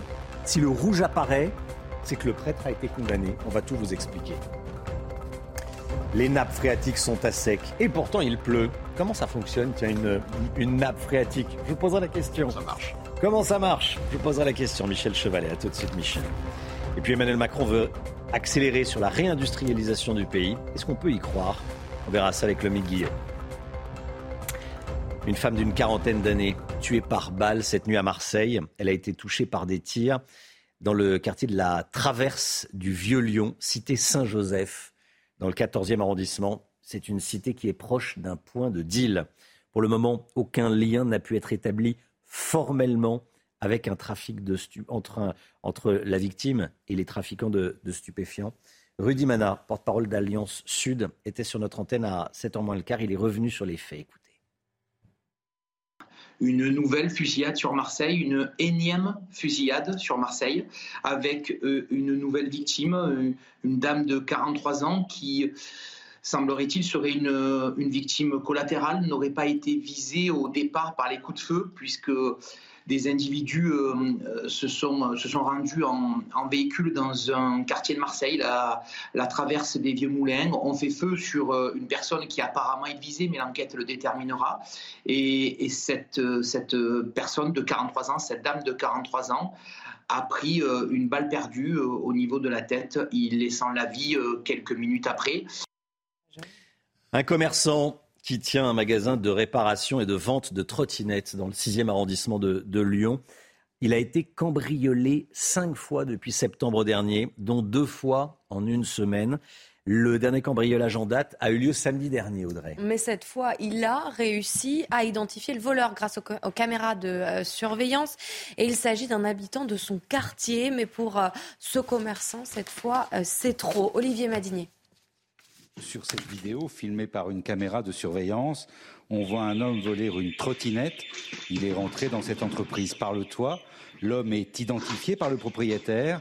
Il le signale à la police, mais le voleur sera relâché au bout de quelques heures. Bah, la police m'a demandé si j'avais des empreintes et, euh, si j'avais de l'ADN. Bah, moi personnellement non, j'ai pas mon kit scientifique. Euh, j'ai une belle vidéo on le voit parfaitement bien. On le voit nous voler. Euh, je pensais que ça serait suffisant. Bah, a priori, c'est pas suffisant. Le cambrioleur est bien connu des services de police depuis des années.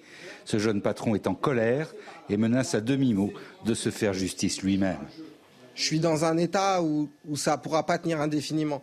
Si à un moment donné, je vois que la police ne, continue pas l'enquête, si je vois que la police ne l'interpelle pas, si je vois que cette personne n'est pas, jugée, et je le saurai assez vite puisque je devrais être convoqué aussi, s'il n'y a rien de tout ça, honnêtement, on fera différemment. En deux ans et demi, cette entreprise a été cambriolée à cinq reprises, au moins deux fois par l'homme de la vidéo, et pour un préjudice total avoisinant les 80 000 euros. Papendiaï renonce à imposer des quotas d'élèves en difficulté dans les écoles privées. Le ministre de l'Éducation doit présenter la première partie de son plan pour plus de mixité sociale à l'école. Ce matin, il réunit les, recteurs et les directeurs académiques des services de l'éducation nationale pour fixer des, des objectifs pour la rentrée. À propos d'éducation, tiens, regardez ce qui s'est passé devant un lycée du 17e arrondissement de la capitale. Un professeur d'anglais en lycée professionnel a brûlé les copies d'anglais du bac pro de ses élèves. Voilà ce qu'il a fait. Euh, pourquoi est-ce qu'il a fait ça? Bah, Écoutez ses explications, tiens. Ce sont des copies de bac pro d'anglais que les élèves du coup ont rédigées le 18 avril. Aujourd'hui on est le 9 mai et c'est aujourd'hui à la rentrée que je vais les brûler devant le. Ce sont les copies de mes élèves et d'autres élèves. En trois ans, j'ai vu que ça servait à rien ce qu'on faisait en, classe, plus particulièrement en cours d'anglais. Parce qu'on voit des élèves qui ont passé sept ans dans le système et qui ne sont pas capables d'aligner deux mots correctement. Donc à un moment, il faut se poser la question, peut-être que c'est le, système, le problème, c'est un peu cliché, mais c'est vrai. Moi, le premier objectif de ce geste, c'est d'annuler l'épreuve, de telle manière à ce qu'il n'ait pas à avoir une note catastrophique liée à leur épreuve du bac. Et en même temps, c'est pour vraiment dire que le bac s'est dépassé. Un professeur qui brûle euh, les copies de ses élèves. Bon, attention, hein, il risque gros, faut évidemment pas le faire. Il encourt 10 ans de prison et 150 000 euros euh, d'amende. Mais bon, il y a aussi ce qu'il dit, après 7 ans à apprendre l'anglais, ça coûte cher hein, l'éducation nationale. Après 7 ans à apprendre l'anglais, le niveau des élèves, des élèves est complètement nul. Jérôme Begley, tiens. Bah, c'est euh, inlassablement ce que répètent les études, les études internationales, PISA et autres, sur l'affaissement du niveau des élèves et de l'école française. Et il y a un petit côté désespérant, évidemment, pour les profs qui se demandent à quoi ils servent pour être euh, lapidaires et néanmoins vrais. Mais justement, en anglais, ça baisse pas. Ça augmente plutôt le niveau des élèves et des nouvelles générations par rapport aux anciennes euh, en anglais. Sur, oui, alors est-ce que l'anglais académie, en tout cas ce prof a l'air euh, désemparé face au niveau... Et autour du plateau, tout le monde parle fluently. Autour du plateau, il y en a qui ont bien parlé, il y en a qui parlent probablement très bien, il y en a qui... Après, quand on ne le pratique pas, on peut le, on peut le perdre. Mais quand on, quand on l'a appris pendant sept ans, sept années consécutives, on devrait avoir un petit niveau. Et là, visiblement, le niveau de ces élèves est complètement nul. ça va pas s'améliorer. Un ancien professeur, Michel Chevalet. Oui, mais ça résulte aussi de la manière dont on l'enseigne. Moi, j'ai un très mauvais souvenir. Oui. Et finalement, j'ai appris l'anglais euh, à force de, lire des revues techniques euh, oui. en anglais, hein, oui. plus, oui. que par le scolaire. Hein. Oui. C'est vrai que ce professeur devrait se remettre en question. Alors, c'est peut-être lui le problème. Faut, alors, c'est peut-être lui le problème. Il faut quand même rappeler que c'est évidemment totalement interdit et on n'encourage pas euh, ce professeur. Je rappelle, hein, je l'ai dit, mais je le rappelle, hein, il encourt 10 ans de prison et 150 000 euros d'amende. Le célébrette va se moderniser. Le célébrette, c'est euh, une carte d'identité des, des prêtres et des hommes d'église. Et l'Église lance une carte d'identité numérique pour s'assurer que les prêtres sont aptes à célébrer la messe. Confronté à des affaires de violence sexuelle, l'Église de France numérise d'ici à la fin de l'année ses documents d'identité professionnelle pour les évêques, les prêtres et les diacres pour donc les empêcher de célébrer en cas de sanction. Les explications de Maureen Vidal. Pour restaurer la confiance au sein de l'Église, la conférence des évêques de France a pris une décision. D'ici la fin de l'été, 18 000 religieux devront se munir d'une carte professionnelle comportant un QR code. Le but, contrôler plus facilement l'état de chaque religieux, notamment vérifier qu'il ne fait pas l'objet de sanctions pour violences sexuelles. Une numérisation de l'Église que Père Danziec soutient. Je crois que l'autorité ecclésiastique a tout intérêt à maintenir un état de veille tout à fait euh, diligent euh, sur les, ministres pour éviter en effet que ceux-là même qui sont sous le coup de sanctions ne puissent pas euh, passer entre les mailles du filet. Le prêtre, par exemple en visite dans une autre paroisse que la sienne, devra présenter aux religieux en poste son QR code. Une fois flashé avec un téléphone, trois couleurs peuvent apparaître sur l'écran. Le vert signifie que le religieux est apte à assurer toute célébration et ne fait l'objet d'aucune sanction. Le rouge signifie que le clerc ne peut plus pratiquer et ne fait plus partie de l'état ecclésiastique, ou l'orange, qui signifie que le religieux fait l'objet d'un empêchement pour pratiquer, mais n'est pas forcément sanctionné. Pour se justifier, le prêtre devra alors entrer un code secret pour révéler la raison de son empêchement. Les diocèses se chargeront de mettre à jour les informations sur ces cartes chaque année et la base de données nationale se trouve au siège de la conférence des évêques de France. Voilà, l'Église qui se numérise contre les violences sexuelles. Même s'il pleut en ce début de mois, les nappes phréatiques en France sont au plus bas. Michel Chevalet, on a besoin de vos, de vos explications.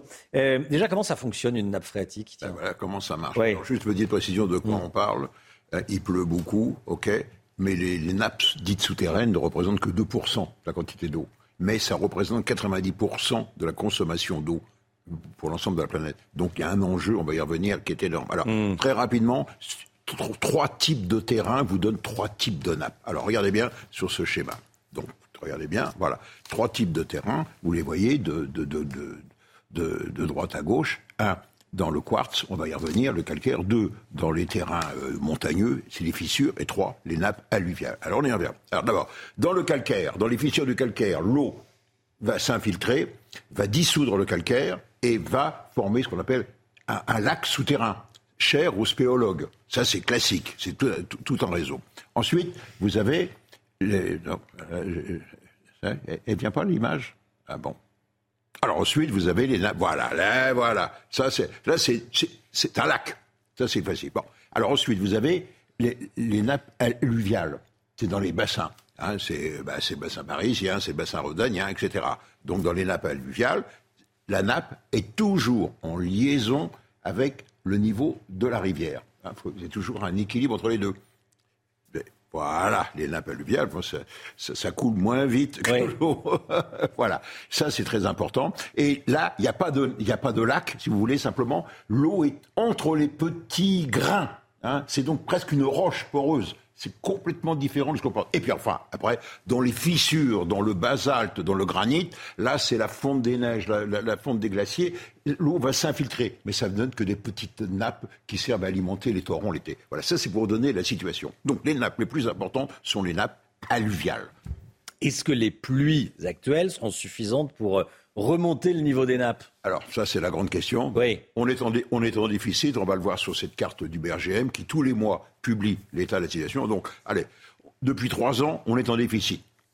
Il a plu. Mais malheureusement, l'eau qui tombe actuellement, elle s'évapore. Elle est pompée à 80% par la végétation. Donc, ça ne, tout est joué. Tout est joué. On a eu un regain au mois de janvier, mais une sécheresse en février. Donc, tout est plié. C'est-à-dire que les trois quarts des nappes sont en déficit. Regardez, par contre, vous voyez, vous voyez l'ouest est vert. C'est, tout ce qui est vert, c'est valable. Tout ce qui est euh, jaune, c'est moyen. Et tout ce qui est rouge est déficitaire. Et notamment euh, les Pyrénées-Orientales et le Var. Et puis le dernier point, n'oublions pas que lorsqu'on pompe trop dans une nappe, c'est-à-dire qu'on la fait baisser, elle se rechargera, elle mettra parfois un siècle à se recharger. Et surtout, et surtout, le terrain va se modifier. Comme vous enlevez l'eau, la nature hors du vide, le terrain va se tasser. Et la nappe ne- n'existera plus. On ne pourra plus la loger. Donc il faut faire attention. Il y a des processus irréversibles qui sont engagés. Merci beaucoup, Michel Chevalet. C'est extrêmement intéressant. Un, un siècle pour se reformer on la vide. Absolument. Et, et le, et- et le sol, effectivement, on n'y pense pas, mais le sol qui se tasse. Et ce qui donne des affaissements de terrain circulaires, comme aux États-Unis. Si on la vide totalement. Merci beaucoup, Michel. Dans un instant, la réindustrialisation de la France. Emmanuel Macron a de grandes ambitions. Il a de grandes ambitions, faut-il y croire? On voit ça avec l'homme Guillaume. Et tout de suite. C'est News, il est 8h moins le quart, l'heure du point faux. Avec vous, Audrey Berthaud. 6 Français sur 10 sont favorables à la suppression du regroupement familial. C'est le résultat d'un sondage CSA pour CNews. Le regroupement familial a été euh, mis en place en 1976. Pour rappel, c'est lorsqu'un étranger qui a un titre de séjour en France peut être rejoint par son époux et ses enfants. 59% des sondés se disent donc favorables à sa suppression. Plus de mixité dans les établissements publics. Le ministre de l'Éducation nationale, Papen Diaye, doit annoncer des mesures aujourd'hui. Un protocole doit être signé. Accueil des élèves boursiers, ouverture de classes dans les quartiers prioritaires. La Croix a dévoilé son contenu en exclusivité.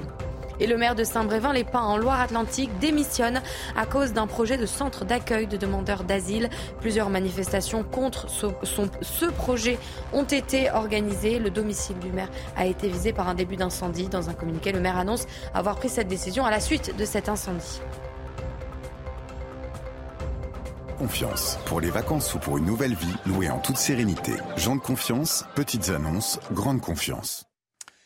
La réindustrialisation de la France. Dans une interview au magazine Challenge aujourd'hui, Emmanuel Macron dit vouloir tout miser sur l'industrie. Il veut réformer plus vite, réformer plus fort. Très bien. Est-ce qu'il faut y croire, l'ami Guillaume? Alors Romain, il faut le dire, hein, c'est de la com. Malgré tout, il y a quand même quelques bonnes nouvelles derrière euh, ces, effets d'annonce. Euh, les industries reviennent. Il y a eu 300 créations nettes d'usines depuis 2017 et on enregistre 158 relocalisations d'industries depuis 2017, dont 49 rien que l'an dernier. La France a été en 2022 le pays d'Europe, le premier pays d'Europe en nombre de décisions d'investissement euh, étrangers. Autrement dit, l'attractivité de la France est bien présente aux yeux des investisseurs étrangers. D'ailleurs, la France se classe première pour la quatrième fois euh, consécutive, selon les derniers chiffres du cabinet EI, opportunément publiés ce matin. Pourquoi tout, alors que tout va très bien, pourquoi un nouveau plan? D'abord parce que les investissements étrangers euh, en France créent moins d'emplois que dans d'autres pays. Une implantation industrielle, c'est 33 emplois en France, c'est euh, 58 en Allemagne.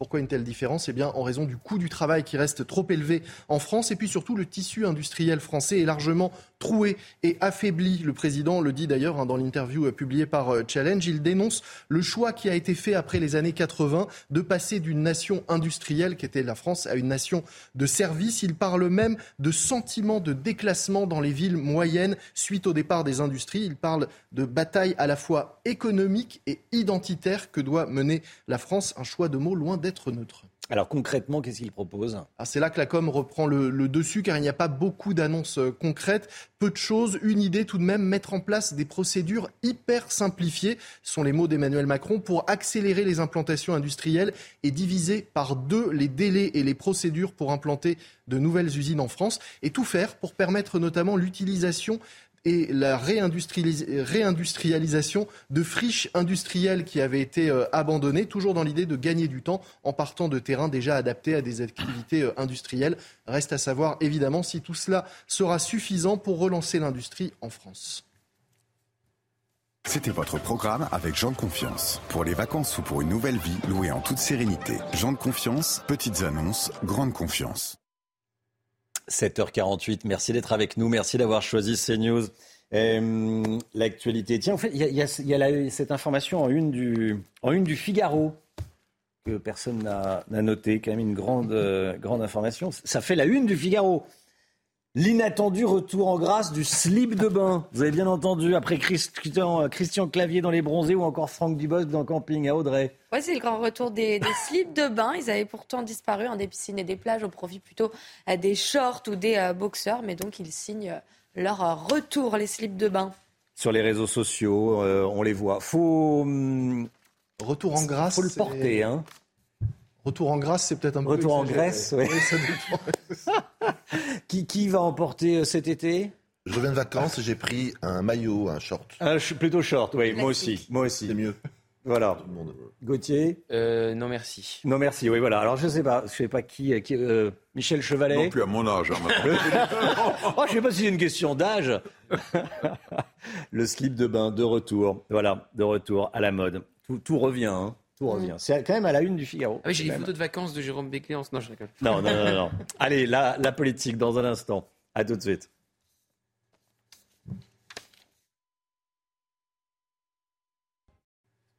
La politique avec vous, Jérôme Béglé. Alors qu'en France, bonjour Jérôme, alors qu'en France, les propos d'Adèle Haenel sur le cinéma font beaucoup de bruit, vous avez trouvé aux États-Unis, vous en revenez, une histoire qui montre que désormais, politique et art, politique et culture, politique et cinéma sont intimement liés.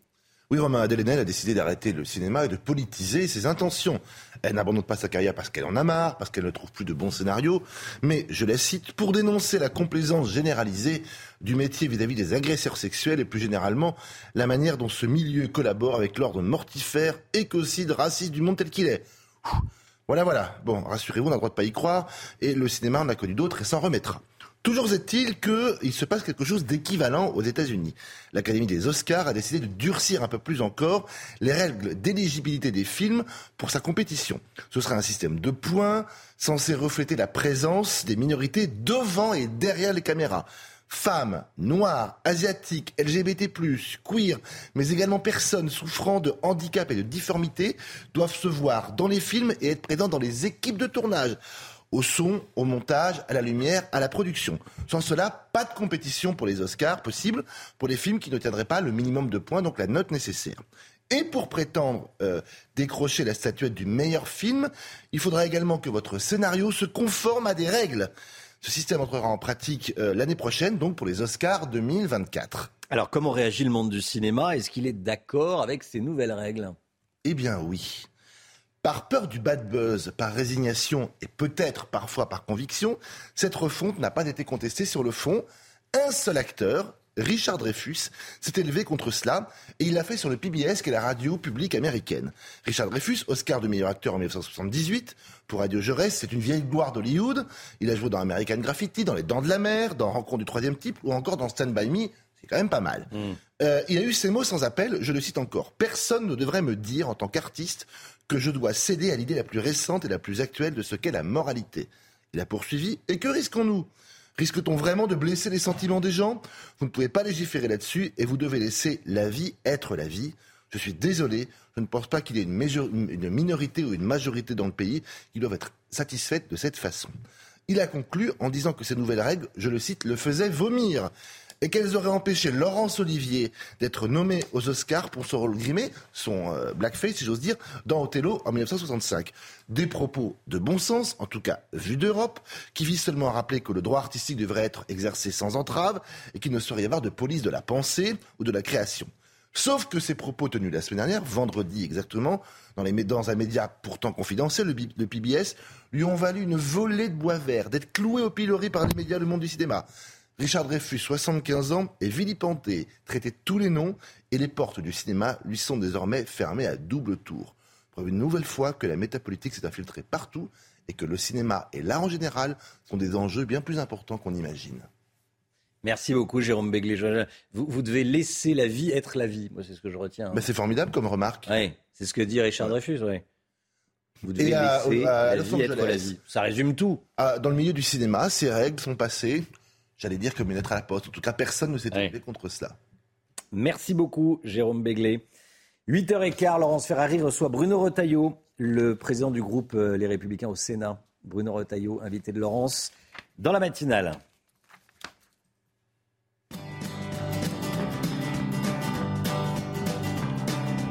Vous regardez votre programme avec Picolinos. Que fallait-il aller si loin? Voix de Johnny qui chante Saint-Barthélemy, rend hommage à Johnny Hallyday avec un titre émouvant en piano-voix. Dans une île aux mille parfums, comme Brel ou comme Gauguin.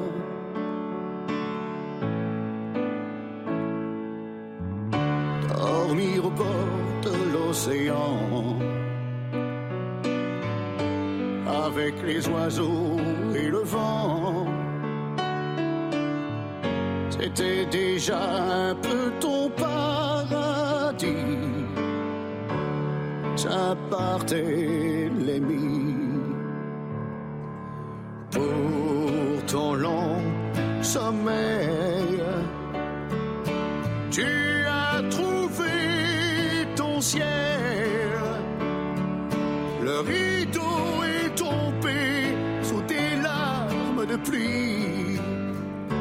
À Saint-Barthélemy.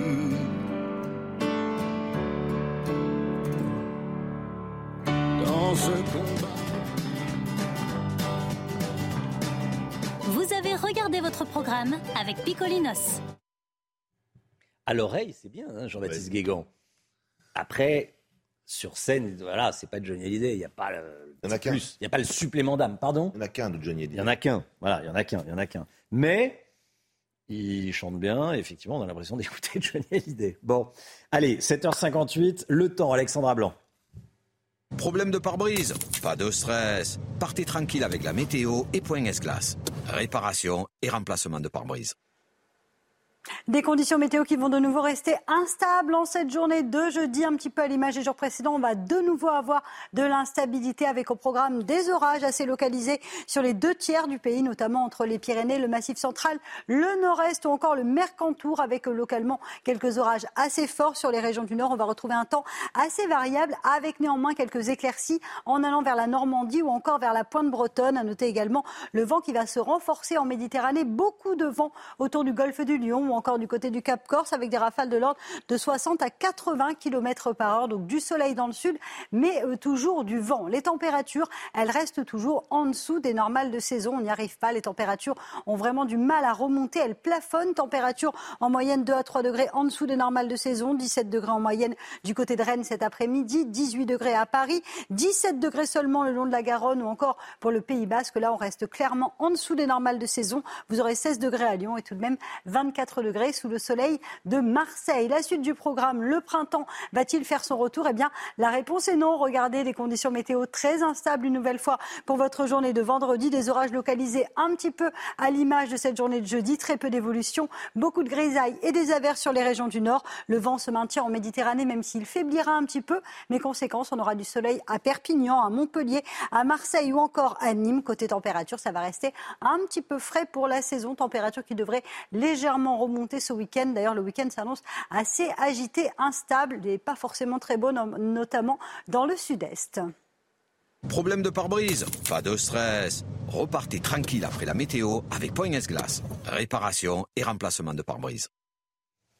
Vous regardez la matinale de CNews. Merci d'être avec nous. Merci d'avoir choisi CNews pour démarrer cette journée. À la une ce matin, plus de 40 000 membres de la communauté des gens du voyage s'installent dans une commune du Loiret.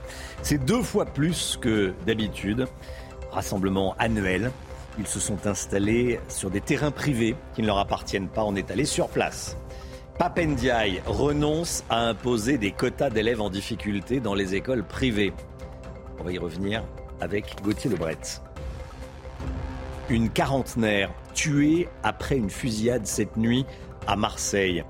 Elle a 43 ans, elle avait 43 ans, elle a été touchée par des tirs à la cité Saint-Joseph, près d'un point de deal. Il semblerait qu'il s'agisse d'une victime collatérale. Vous entendrez les explications d'un policier. Et puis le prix de la meilleure baguette de Paris a été décerné à un boulanger du 20e arrondissement de la capitale. C'est sa baguette qui sera livrée pendant un an à l'Elysée. Vous allez entendre le, le gagnant. Un rassemblement de gens du voyage qui désorganise toute une commune. Ça se passe dans le Loiret, près de Gien, à Nevoix. Près de 40 000 personnes se sont installées sur euh, des terrains, sur un terrain qui leur appartient, et également sur les terrains voisins qui ne leur appartiennent pas. Les gens du voyage se sont installés notamment sur des terres agricoles. Hein. Et les habitants euh, de la commune euh, n'en peuvent plus. regardez ce reportage de Thibault Marcheteau avec le récit de Vincent Farandez. Depuis la fin avril, des milliers de véhicules s'accumulent sur ce terrain à Nevoix, dans le Loiret. Des gens du voyage se regroupent ici tous les ans depuis 30 ans pour un rassemblement évangélique. Un événement qui pousse à bout les riverains. Ça fait 30 euh, ans qu'on les subit et ça fait 30 ans qu'on a des, des, excréments partout, du papier. C'est immonde, quoi. Euh, il y a eu il y a deux jours euh, un habitant qui, qui a été voilà, qui a, qui a pété un plomb, qui, qui, qui, a, qui a tiré des coups de feu parce qu'il y a eu des intrusions sur son terrain. Des incivilités qui dérangent d'autant plus les habitants qu'ils sont cette année deux fois plus nombreux que prévu. Le terrain qui appartient aux organisateurs de l'événement n'était pas assez grand. Le terrain accepte 20 000 personnes. Ils sont arrivés beaucoup plus nombreux, à 40 000. Et quand ils sont arrivés sur place, toutes les routes étaient bouchées dans le coin. Il a bien fallu qu'ils se mettent quelque part. Et ils ont fait le forcing pour rentrer sur les champs qui sont derrière moi, les champs privés. La récolte de l'agriculteur est, complètement, complètement perturbée. C'est fichu pour lui pour cette année. En ville, les conséquences sont aussi économiques. Car face au risque de vol notamment, les commerçants sont obligés de s'adapter. Il y a des commerçants qui ferment et qui prennent des vacances. Et malheureusement, là, euh, c'est quand même une saison importante. Mais malgré tout, il y a des commerçants qui ferment. 270 gendarmes sont déployés sur place pour assurer la sécurité de l'événement et des habitants. Le maire de Saint-Brévin-les-Pins en Loire-Atlantique démissionne à cause d'un projet de centre d'accueil de demandeurs d'asile. Plusieurs manifestations contre ce projet que soutenait le maire avaient été organisées ces derniers temps et le domicile de l'élu a même été visé par un début d'incendie. C'était fin mars. Dans un communiqué, le maire annonce avoir démissionné à cause de cet incendie et à cause notamment du manque de soutien de l'État. L'Assemblée vote pour l'obligation d'installer des drapeaux français et européens devant les mairies, d'ajouter le drapeau européen à côté du drapeau euh, français, du drapeau tricolore. Les élus ont adopté cette nuit ce texte proposé par les députés Renaissance. Ça ne concerne que les communes de plus de 1500 habitants. Papendiaï renonce à imposer les, les quotas d'élèves en difficulté dans les écoles privées. Le ministre de l'Éducation doit présenter la première partie de son plan pour plus de mixité sociale à l'école. Gauthier Lebret, qu'est-ce qu'on en sait? Ça ne sera pas très ambitieux, Romain, ça c'est certain. Euh, le plan de Papendia qui sera présenté aujourd'hui concernera surtout euh, l'école euh, publique. Pour l'école privée, et plus, particulièrement l'enseignement catholique, qui représente la majeure partie de l'enseignement privé sous contrat en France. Il faudra, il faudra attendre le 17 mai. Selon les infos de la Croix, c'est dans six jours qu'un accord doit être signé entre le ministère de l'Éducation nationale et les représentants de l'enseignement catholique. L'idée des quotas, vous l'avez dit, est définitivement écartée, mais l'objectif est de permettre à chaque élève boursier dont la famille le souhaite de pouvoir rejoindre l'enseignement euh, catholique et privé. Ils sont seulement 10% hein, les boursiers dans l'enseignement privé contre 29% dans le public aujourd'hui. Les collectivités locales vont devoir mettre la main à la poche pour financer le parcours scolaire de ces euh, enfants. Alors je vous rappelle que Papendiaï avait accusé l'enseignement catholique d'entretenir une ségrégation scolaire. Donc euh, ça avait jeté forcément un froid entre le ministre et les représentants. Donc euh, surtout que Papendiaï n'est pas très soutenu, hein, vous le savez, par sa majorité. On le trouve isolé, pas assez politique, trop prudent. C'est pourquoi aujourd'hui son plan et ses annonces seront loin d'être révolutionnaires. Gauthier Lebret, merci Gauthier. Cette nuit à Marseille, une femme de 43 ans a été tuée par balle. Elle a été touchée par des tirs dans le quartier de la Traverse du Vieux Moulin. C'est à la cité Saint-Joseph, dans le 14e arrondissement, une cité proche d'un point de deal. Pour le moment, aucun lien n'a pu être établi entre la victime et le trafic de stupéfiants. Il pourrait donc s'agir d'une victime totalement innocente, d'une victime euh, collatérale. C'est l'information que nous donnait dès 6h45 Rudy Mana, policier syndicat Alliance, qui était en direct avec nous. L'immigration et ce sondage CSA pour CNews, 6 Français sur 10 sont favorables à la suppression du regroupement familial, Audrey. Oui, le regroupement euh, familial qui a été mis en place en 1976. 59% des personnes interrogées se disent donc favorables à sa suppression. 40% contre 1% des sondés ne se sont pas prononcés. Et à propos d'immigration, l'Allemagne va renforcer sa lutte contre l'immigration illégale. Le chancelier et les dirigeants des 16 États-régions ont annoncé plusieurs dispositions. Ils veulent accélérer les procédures. Objectif, faire face à la forte augmentation de demandes d'asile. Sur les quatre premiers mois de l'année, elles ont augmenté de 80% par par rapport à la même période de l'année dernière. Durcissement également aux États-Unis. La Floride durcit sa législation contre l'immigration clandestine. L'État américain adopte un nouveau texte de loi. Elisabeth Guedel est notre correspondante. C'est la première fois que la Floride adopte une loi aussi stricte pour lutter contre l'immigration clandestine. Elle prévoit notamment des peines de prison pour toute personne ou organisation qui amènerait un sans-papier en Floride, à bord d'une voiture par exemple, des peines pouvant aller jusqu'à 15 ans de détention. Elle oblige également les hôpitaux qui reçoivent des fonds publics eh bien, de demander aux personnes qui arrivent pour se faire soigner quel est leur statut, si elles sont bien en situation régulière. Ron DeSantis, le gouverneur de Floride connu pour sa politique très conservatrice en matière d'immigration, a adopté cette loi en prévision de la fin euh, ce jeudi de toutes les mesures anti-Covid aux États-Unis, notamment celles qui permettaient depuis trois ans d'expulser les migrants immédiatement euh, s'ils passaient de façon clandestine la frontière avec le Mexique. Le gouvernement américain s'attend à un nouveau pic d'immigration clandestine avec la de 10 000 sans-papiers par jour en moyenne à la frontière sud. Voilà, et puis cette image qui euh, illustre l'important flux migratoire actuel. Hein. Oui, regardez, euh, des migrants mexicains transportant euh, un bébé dans une valise. Ça se passe dans le fleuve, le Rio Grande, donc au, Mexique. Et ils mettent ce, ce, bébé dans une valise pour le faire traverser la rivière. Avis à tous les amateurs de bon pain, le prix de la meilleure baguette de Paris a été décerné à au boulanger de la rue des Pyrénées dans le 20e arrondissement de la capitale, au Levain des Pyrénées. Il aura le, euh, il aura l'honneur de livrer l'Elysée pendant un an. La voici cette baguette gagnante, fameuse baguette qui a décroché le, prix. Quant au boulanger, il se dit ravi de sa victoire. Hein. Je suis très content de livrer pour la tradition pour l'Elysée. C'est très content d'aller voir le président, de goûter nos pains, nos cantons. C'est très content. Je dis pour le merci pour tout le monde. Mon ancien patron, euh, mon équipe, euh, mon parent. Voilà, c'est vrai, c'est comme aux Oscars. Il dit mhm. merci, il remercie tout le monde, c'est sympa. Il faut dire quel honneur. Euh, on est allé demander aux, clients ce qu'ils en pensaient de cette baguette. Ils ont dégusté cette baguette et nous ont donné leur avis. Voilà, un croton. Bah, elle est bonne. Hein. Il est super bon. Moi, je suis pas un connaisseur, mais bon, euh, j'ai apprécié.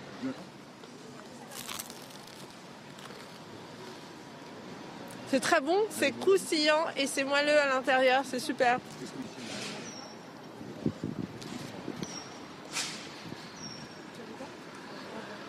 Bon, elle est super bonne. Maintenant, il y a beaucoup de baguettes super bonnes. C'est vachement difficile de faire la différence. hein. Mais elle est super bonne. Bon, bon, bon, bon, bon. Vous l'aimez comment la, la baguette? On n'a pas une, nous, en réserve, là, parce que... Ah ouais, Non, non, ça donne on va, envie, euh, là. donne faim, là. hein. On la goûtera peut-être si Olivier Gangloff, qui a réalisé ce reportage, revient avant la fin de la, avant la, fin de la matinale. Il va, il va en rapporter. Audrey, vous l'aimez comment, la Moi, baguette? pas trop cuite. Pas trop C'est cuite. vrai que je préfère pas trop cuite. Moi aussi. Saignante, camp, à euh, point. bien blonde, hein, bien, oui, voilà. Moi, au contraire, très cuite. Ah, Ah, la- la- Alors vous pourriez prendre votre petit déjeuner Ouais, avec, avec euh, avec l'ami Gauthier. Vraiment euh, couleur chocolat, Ah, pareil, couleur euh, exactement pareil. cap de cigare. Il y aurait Jérôme et Gauthier, puis il y aurait Audrey, euh, Lomic et moi Oui, dans, mais, eh, à la table d'à côté. Michel, vous hein. l'aimez comment, vous, la baguette? Non, mais surtout qu'elle Oui. reste croustillante euh, l'après-midi. hein. Ah oui. Parce que ça va, ça va bien le matin quand ça sort du four. Alors ça, c'est agaçant, de ça, vous avez raison. Oui, oui. Voilà. Le pain qui, qui ressemble plus à rien au bout de quelques heures. 8h10, restez bien avec nous. Dans un instant, Bruno Retailleau est de Laurence Ferrari, président du groupe Les Républicains au Sénat. À tout de suite. Rendez-vous avec Pascal Pro dans l'heure des pros, du lundi au vendredi de 9h à 10h30.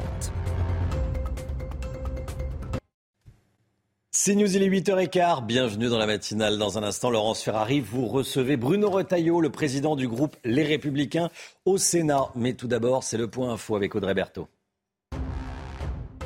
Face à la surpopulation carcérale, la contrôleur des prisons dénonce l'inaction du gouvernement. Dominique Simoneau a publié son rapport annuel. Elle dénonce des maisons d'arrêt qui débordent et l'État qui détourne le regard. La contrôleur des prisons précise les prisonniers doivent vivre à 3 par cellule, 21 heures sur 24 dans moins d'un mètre carré d'espace vital par personne.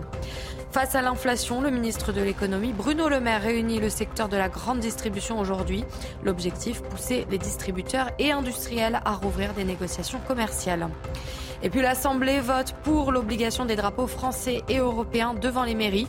Les élus ont adopté cette nuit le texte proposé par les députés Renaissance. Les communes de moins de 1500 habitants sont exemptées de cette obligation. La proposition de loi a été soutenue par 130 voix contre 109. Laurence, vous recevez ce matin Bruno Retailleau. Bonjour Bruno Retailleau. Bonjour Laurence Ferrari. Bienvenue dans la matinale de CNews. On va commencer justement par ce drapeau européen. L'Assemblée nationale a donc voté hier pour que l'on mette ce drapeau européen non loin du drapeau français, pas forcément collé à proximité du drapeau français. Euh, les communes de euh, plus de, de moins de 1500 habitants euh, en sont exemptées. Euh, les LR ont voté contre cette disposition. Vous n'êtes pas un parti pro-européen, monsieur Retailleau? Non, mais ça n'a rien à voir. Ah bon? Ils ont eu raison de voter contre et Pourquoi? j'aurais voté contre pour deux raisons. La première raison, d'ailleurs, la loi dit elle-même en exonérant les communes de moins de Mhm. 1500 habitants. Euh, C'est 70% des communes en France. hein. Exactement, exactement. Alors ça veut dire quoi? Ça veut dire simplement qu'il faut arrêter d'embêter les maires. Vous savez que depuis le début du mandat, à mi-mandat, il y a 1000 maires en France qui ont démissionné. Ils n'en peuvent plus. On parle du maire de Saint-Brévin pour d'autres raisons. Parce Est-ce que je veux dire que voilà. arrêtons de mettre des contraintes euh, sur les maires. Ça, c'est la première raison. Et d'ailleurs, en exonérant 70 ou même plus euh, pour Pour des des raisons communes, financières. Pour, des, raisons, oui. financières. bah, Donc, ou bien c'est une bonne chose et on le fait pour toutes les communes, D'accord. ou, ou alors on n'agit pas à moitié. Deuxième raison, c'est qu'on n'a qu'une seule patrie. Ça n'exclut, Mhm. c'est la France. Ça n'exclut pas une solidarité européenne. Et je suis européen. Ce que je veux dire aussi, c'est que la Constitution française, elle parle de quel drapeau? Elle parle Mhm. du drapeau tricolore, article 2, bleu, blanc, rouge, comme emblème de la France, Mhm. Et quelle monnaie de la République. On a le franc comme monnaie, monsieur Retailleau? Pardon? On a le franc comme monnaie ou pas? Et on a l'euro. On a l'euro. On a l'euro, mais Nous bien sûr que l'on partage, puisqu'on a une patrie, mais l'Europe n'est pas notre patrie. Euh, les morts pour la France, un drapeau, vous savez que c'est un emblème, c'est un Mhm. symbole. Oui. Le symbole aussi, c'est un linceul. Le linceul où repose, euh, dans notre mémoire, dans cet espace symbolique, les morts pour la France. Donc il y a la patrie, il y a la France, et, et puis il y a l'Union européenne. C'est un peu comme une langue. Ça veut dire que ce drapeau européen, il, il ne représente rien, il est Mais si, mais je vais vous dire, c'est un peu comme une langue. Euh, bien sûr que je suis favorable à ce qu'on apprenne des langues étrangères. Mais pour bien apprendre des langues étrangères, il faut bien posséder le français. Mais l'un n'empêche pas l'autre. Non. Ça n'enlève rien au drapeau français d'avoir le drapeau européen. mais je pense que aimons la France, aimons le drapeau européen, et je pense qu'on aimera d'autant plus facilement aussi ensuite l'Europe. Ne mélangeons pas tout. En- Encore un tout petit mot, il faut aussi, dans l'amendement, les amendements qui ont été votés, apposer la devise liberté, égalité, fraternité. Bon, c'est pas si mal. Afficher la déclaration des droits de l'homme à l'intérieur des mairies. Là Ça encore une déjà. fois. Voilà, non mais voilà, tout ne va pas non plus contre euh, la patrie. Voyez Non, mais c'est symbole. C'est un symbole Justement, et, c'est le symbole. Oui, mais parce que Renaissance porte une idée de l'Europe que je ne porte pas. Ils veulent une Europe fédérale qui, euh, en réalité, effacerait les États-nations. Ce n'est pas notre modèle. Je pense qu'on peut parfaitement avoir des États-nations. La France, nous y sommes viscéralement attachés. C'est notre patrie. Et puis, non pas une fédération, c'est-à-dire un super-État étatique, Mmh. un super-État fédéral, mais une union justement euh, resserrée entre des gouvernements, des États. C'est comme ça qu'on trouvera l'Europe puissance. C'est-à-dire que vous, au Sénat, vous allez voter contre euh, cette proposition En tout cas, je me prononce à titre personnel, on n'en a pas encore parlé dans mon groupe. Mais ce sera plutôt contre, puisque vous avez les Oui, LR ont voté oui. contre à l'Assemblée. On voit mal comment le. Oui, alors il nous arrive- Ça a pu arriver. Ça a pu arriver. Il y a quelques dissonances, mais a priori, vous ne n'adopterez pas cette idée. Emmanuel Macron veut réindustrialiser la France. Aujourd'hui, il va présenter un grand plan. Il réunit des chefs d'entreprise. Il y aura le sommet de Choose France euh, lundi. Il se met en première ligne sur les questions économiques. Il a raison. Oui, non, mais il a, il a raison. Il a d'autant plus raison qu'on est de tous les pays européens, le pays européen précisément, qui s'est le plus désindustrialisé. Le plus désindustrialisé peut-être avec la Grèce. On a désormais une industrie qui pèse autour de 10% des salariés, de la valeur ajoutée. Et ça, c'est terrible. Pourquoi c'est terrible? Parce que en désindustrialisant, euh, finalement, et en tertiarisant notre économie, on a remplacé des bons salaires, parce que dans l'industrie, il y a beaucoup de productivité. Et la productivité vous permet de payer mieux. On a remplacé des salaires autour de 52, 3 000 euros par des salaires, justement, dans les services, où il y a beaucoup moins de productivité, autour de hum, 30 000 euros, même, voire moins. Et c'est ce qui ce moment, polarise. il ne date pas d'Emmanuel Macron, Bruno Retailleau. Non, c'est ce que je dis. C'est ce que j'ai dit. Euh, Il y a une faute, quinquennats, il y a une faute européenne d'ailleurs. Il y a une faute européenne. L'Europe euh, a livré justement nos emplois, nos emplois, nos entreprises à une concurrence euh, mondialisée totalement déloyale. On n'a pas accepté, si j'ose dire, euh, de tenir des frontières. Ça, ça a été un- le, le péché originel de ce point de vue-là. La politique commerciale, la politique d'une concurrence effrénée de l'Europe, alors que les États-Unis, le Japon, la Chine, tous protègent leur marché et nous, on n'a pas voulu protéger nos emplois. Et malgré ça, vous êtes européen. Non, mais bien sûr. C'est pour ça que je veux, moi, par exemple, que l'Europe se protège et qu'on ait une vraie taxe carbone. Euh, ça sert à quoi de faire venir des, dans- des voitures électriques euh, à plein cargo qui viennent de Chine, qui font, euh, pas le tour du monde, mais qui font des milliers, des milliers, des milliers de kilomètres avec une empreinte carbone qui est terrible. Donc protégeons-nous et instituons une sorte de droit de douane qui ne dirait pas son nom, qui serait une taxe carbone pour taxer euh, les produits qui viennent de pays qui ne respectent pas, par exemple, les accords de Paris. La réindustrialisation, c'est quelque chose du long terme, évidemment. Bien sûr. Recréer des chaînes de production en France, il faut du temps. Et ce n'est pas évidemment en un claquement de main qu'on va réussir. Non, mais bien sûr, mais moi je, je me réjouis que le président de la République se mobilise sur ce front-là. Il est, je pense, fondamental parce que on a bien vu qu'on a dégringolé, par exemple, sur, sur la richesse par habitant, sur le niveau de vie. On parle beaucoup de pouvoir d'achat. Pourquoi est-ce que la France a dégringolé euh, des premiers rangs au 26e rang richesse par habitant? C'est pour ça, c'est la désindustrialisation. Et si demain on veut payer mieux les Français, eh bien, grâce à une meilleure productivité, eh bien, grâce à l'industrie qui porte beaucoup aussi de, recherche, on y arrivera mieux. Un, tout petit mot encore de cette séquence des retraites qui n'est pas tout à fait terminée encore pour Emmanuel Macron. Prochaine étape le 8 juin à l'Assemblée nationale avec la proposition de loi du groupe Lyot qui vise à abroger euh, le report de l'âge légal à 64 ans. Euh, que vont faire les LR euh, à l'Assemblée les LR si le texte arrive au Sénat ensuite Alors au Sénat, je peux vous dire ce qu'ils feront. Ils ont été clairs, nous avons été clairs et nous avons voté cette réforme parce qu'elle était nécessaire. Il ferait que le groupe Lyot et les autres m'expliquent comment on va résoudre le problème qui se pose à nous dans les dix prochaines années.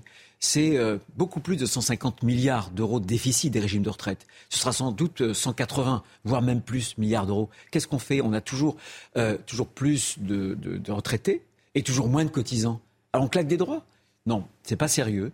Euh, moi, je suis attaché euh, au Parlement et je pense qu'il n'est pas le job du Parlement de euh, déposer des PPL qui abrogent des lois de loi, qui ont été votées constitutionnellement. D'ailleurs, le, le Conseil constitutionnel a indiqué que les choses s'étaient juridiquement bien passées. Pour autant, vu les flottements qui règnent au sein de votre famille politique, DLR, cette proposition de loi peut passer.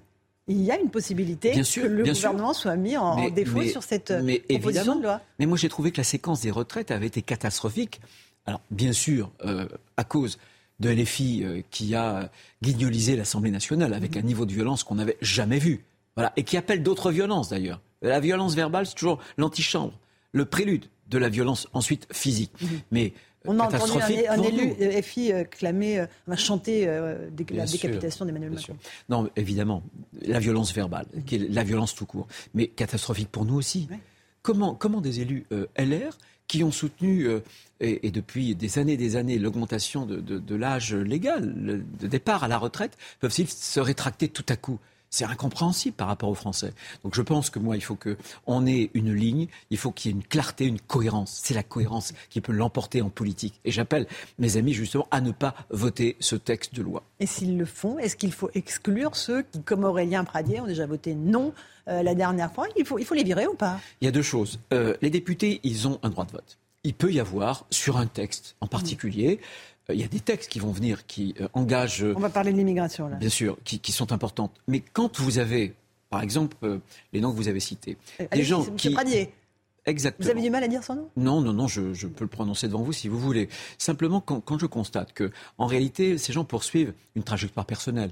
Et donc, dans cette trajectoire personnelle, il y a une tactique qui consiste à être dissonant. Parce que dans l'univers médiatique, la dissonance, ça paye. Ça vous fait remarquer. C'est un cré existentiel qui vous permet de dire j'existe. Mais quand, sur chaque texte, cette dissonance se reproduit, alors je crois qu'il euh, faut soulager ces gens-là et il faut leur permettre de quitter le groupe ou, le parti, bien sûr, parce que quand on est faible, il faut être fort sur les convictions. Mhm. Hier, dans un grand parti, on pouvait avoir ces dissonances et ça ne prêtait pas conséquence. Aujourd'hui, ça va nous tuer, c'est tout. Donc il faut choisir la vie ou la mort. Euh, la cohérence. a la main qui tremble eh ben, J'appelle à ce que la main ne tremble pas. Voilà. Ok. Euh, les dissonances, vous allez à nouveau les avoir sur la loi immigration. Alors, on va déjà parler du gouvernement euh, qui a changé de pied tout d'un coup. Il ne voulait pas de loi sur l'immigration avant l'automne. Et puis, patatras, euh, finalement, ça sera avant l'été. Euh, il y a des dissonances là aussi au sein des LR. Mais est-ce que. Non, il n'y a pas vraiment de dissonance. Non, il n'y a pas. Non. Sur ce sujet.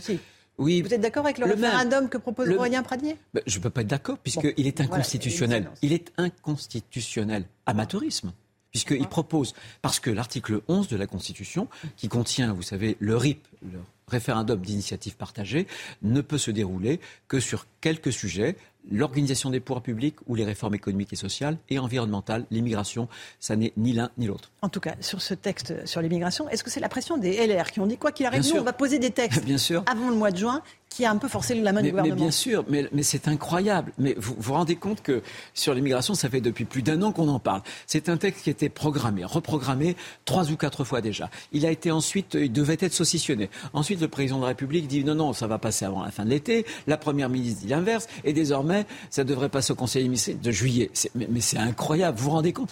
Ça veut dire quoi ça? Ça veut dire que ça veut dire que la Macronie n'est pas à l'aise avec l'immigration. Ça veut dire que l'incohérence et la division est dans leur camp, tout simplement. Ce texte ne passera pas sans usage du 49-3 à l'Assemblée nationale. Pas pour des divisions qui pourraient concerner LR. En dehors de Rolien Pradier, je veux dire, on, est assez unis. D'ailleurs, on a décidé avec euh, Éric Ciotti et puis Olivier Marlex de présenter deux textes, une loi ordinaire, une loi constitutionnelle. Il n'y a pas de problème. Le problème, il est justement dans la Macronie. Il y a une aile gauche qui ne veut pas entendre parler euh, de moins d'immigration. Pour eux, ils en sont restés à ce que l'immigration soit une chance pour la France. Non.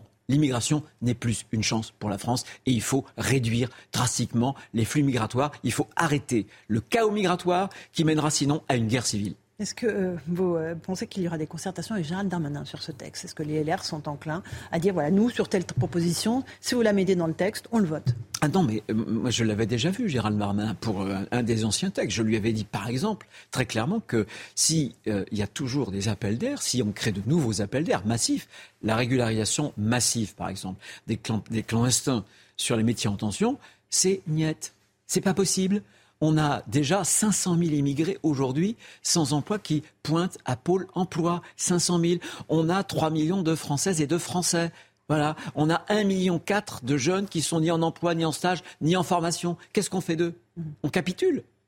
Euh, euh, un sondage CSA pour CNews euh, publié hier montre que 6 Français sur 10 sont favorables à la suppression du regroupement familial.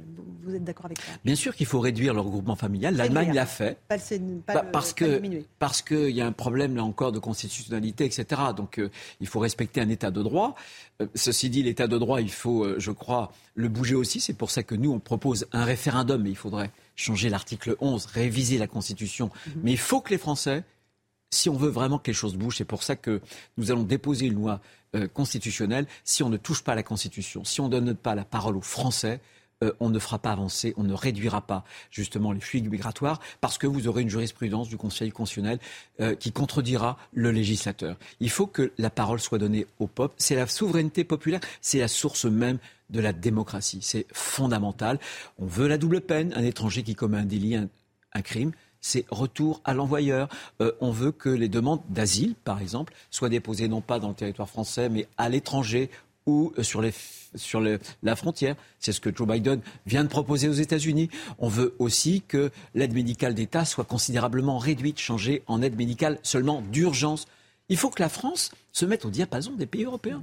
On est le mieux disant sur l'asile, sur le groupement familial, sur les soins, sur ces sujets-là, c'est pas moi qui le dis, c'est Didier Leski qui dirige l'Office français de l'immigration, mhm. de l'intégration. Il a fait un livre qui est excellent, que je recommande à, tout le monde. Et j'aimerais que, j'espère que Gérald Darmanin ou Emmanuel Macron ou Elisabeth Borne l'ont lu. Le grand dérangement. Bah voilà, qu'est-ce qu'il dit? Il dit une chose simple. La France est le pays le mieux disant, celui qui attire le plus sur tous ces sujets, asile, regroupement familial, euh, et puis euh, aussi, euh, comment dirais-je, soins. Soins. Euh, un tout petit mot euh, sur les textes importants. On voit que les LR sont une force euh, d'appoint indispensable pour le gouvernement. Est-ce que ce n'est pas la droite, au fond, qui va sauver Emmanuel Macron de l'impasse dans laquelle il se trouve? Il est dans une impasse. Mhm. Et on le voit sur l'immigration. Ces revirements, ces, ces palinodies sont l'expression à la fois d'un trouble, d'un trouble politique, pas de ligne en même temps, mais sur l'immigration, on ne peut pas être dans l'en même temps. C'est ou bien la grande fermeté ou le laxisme. Voilà, il n'y a pas de demi-mesure. Je, je pense qu'Emmanuel Macron a un problème, c'est que c'est le en même temps. Il ne se projette pas, voyez. Euh, on, on met toujours plus d'argent. Quand on dit, quand Bruno Le Maire dit le quoi qu'il en coûte, c'est fini. Attendez, c'est faux.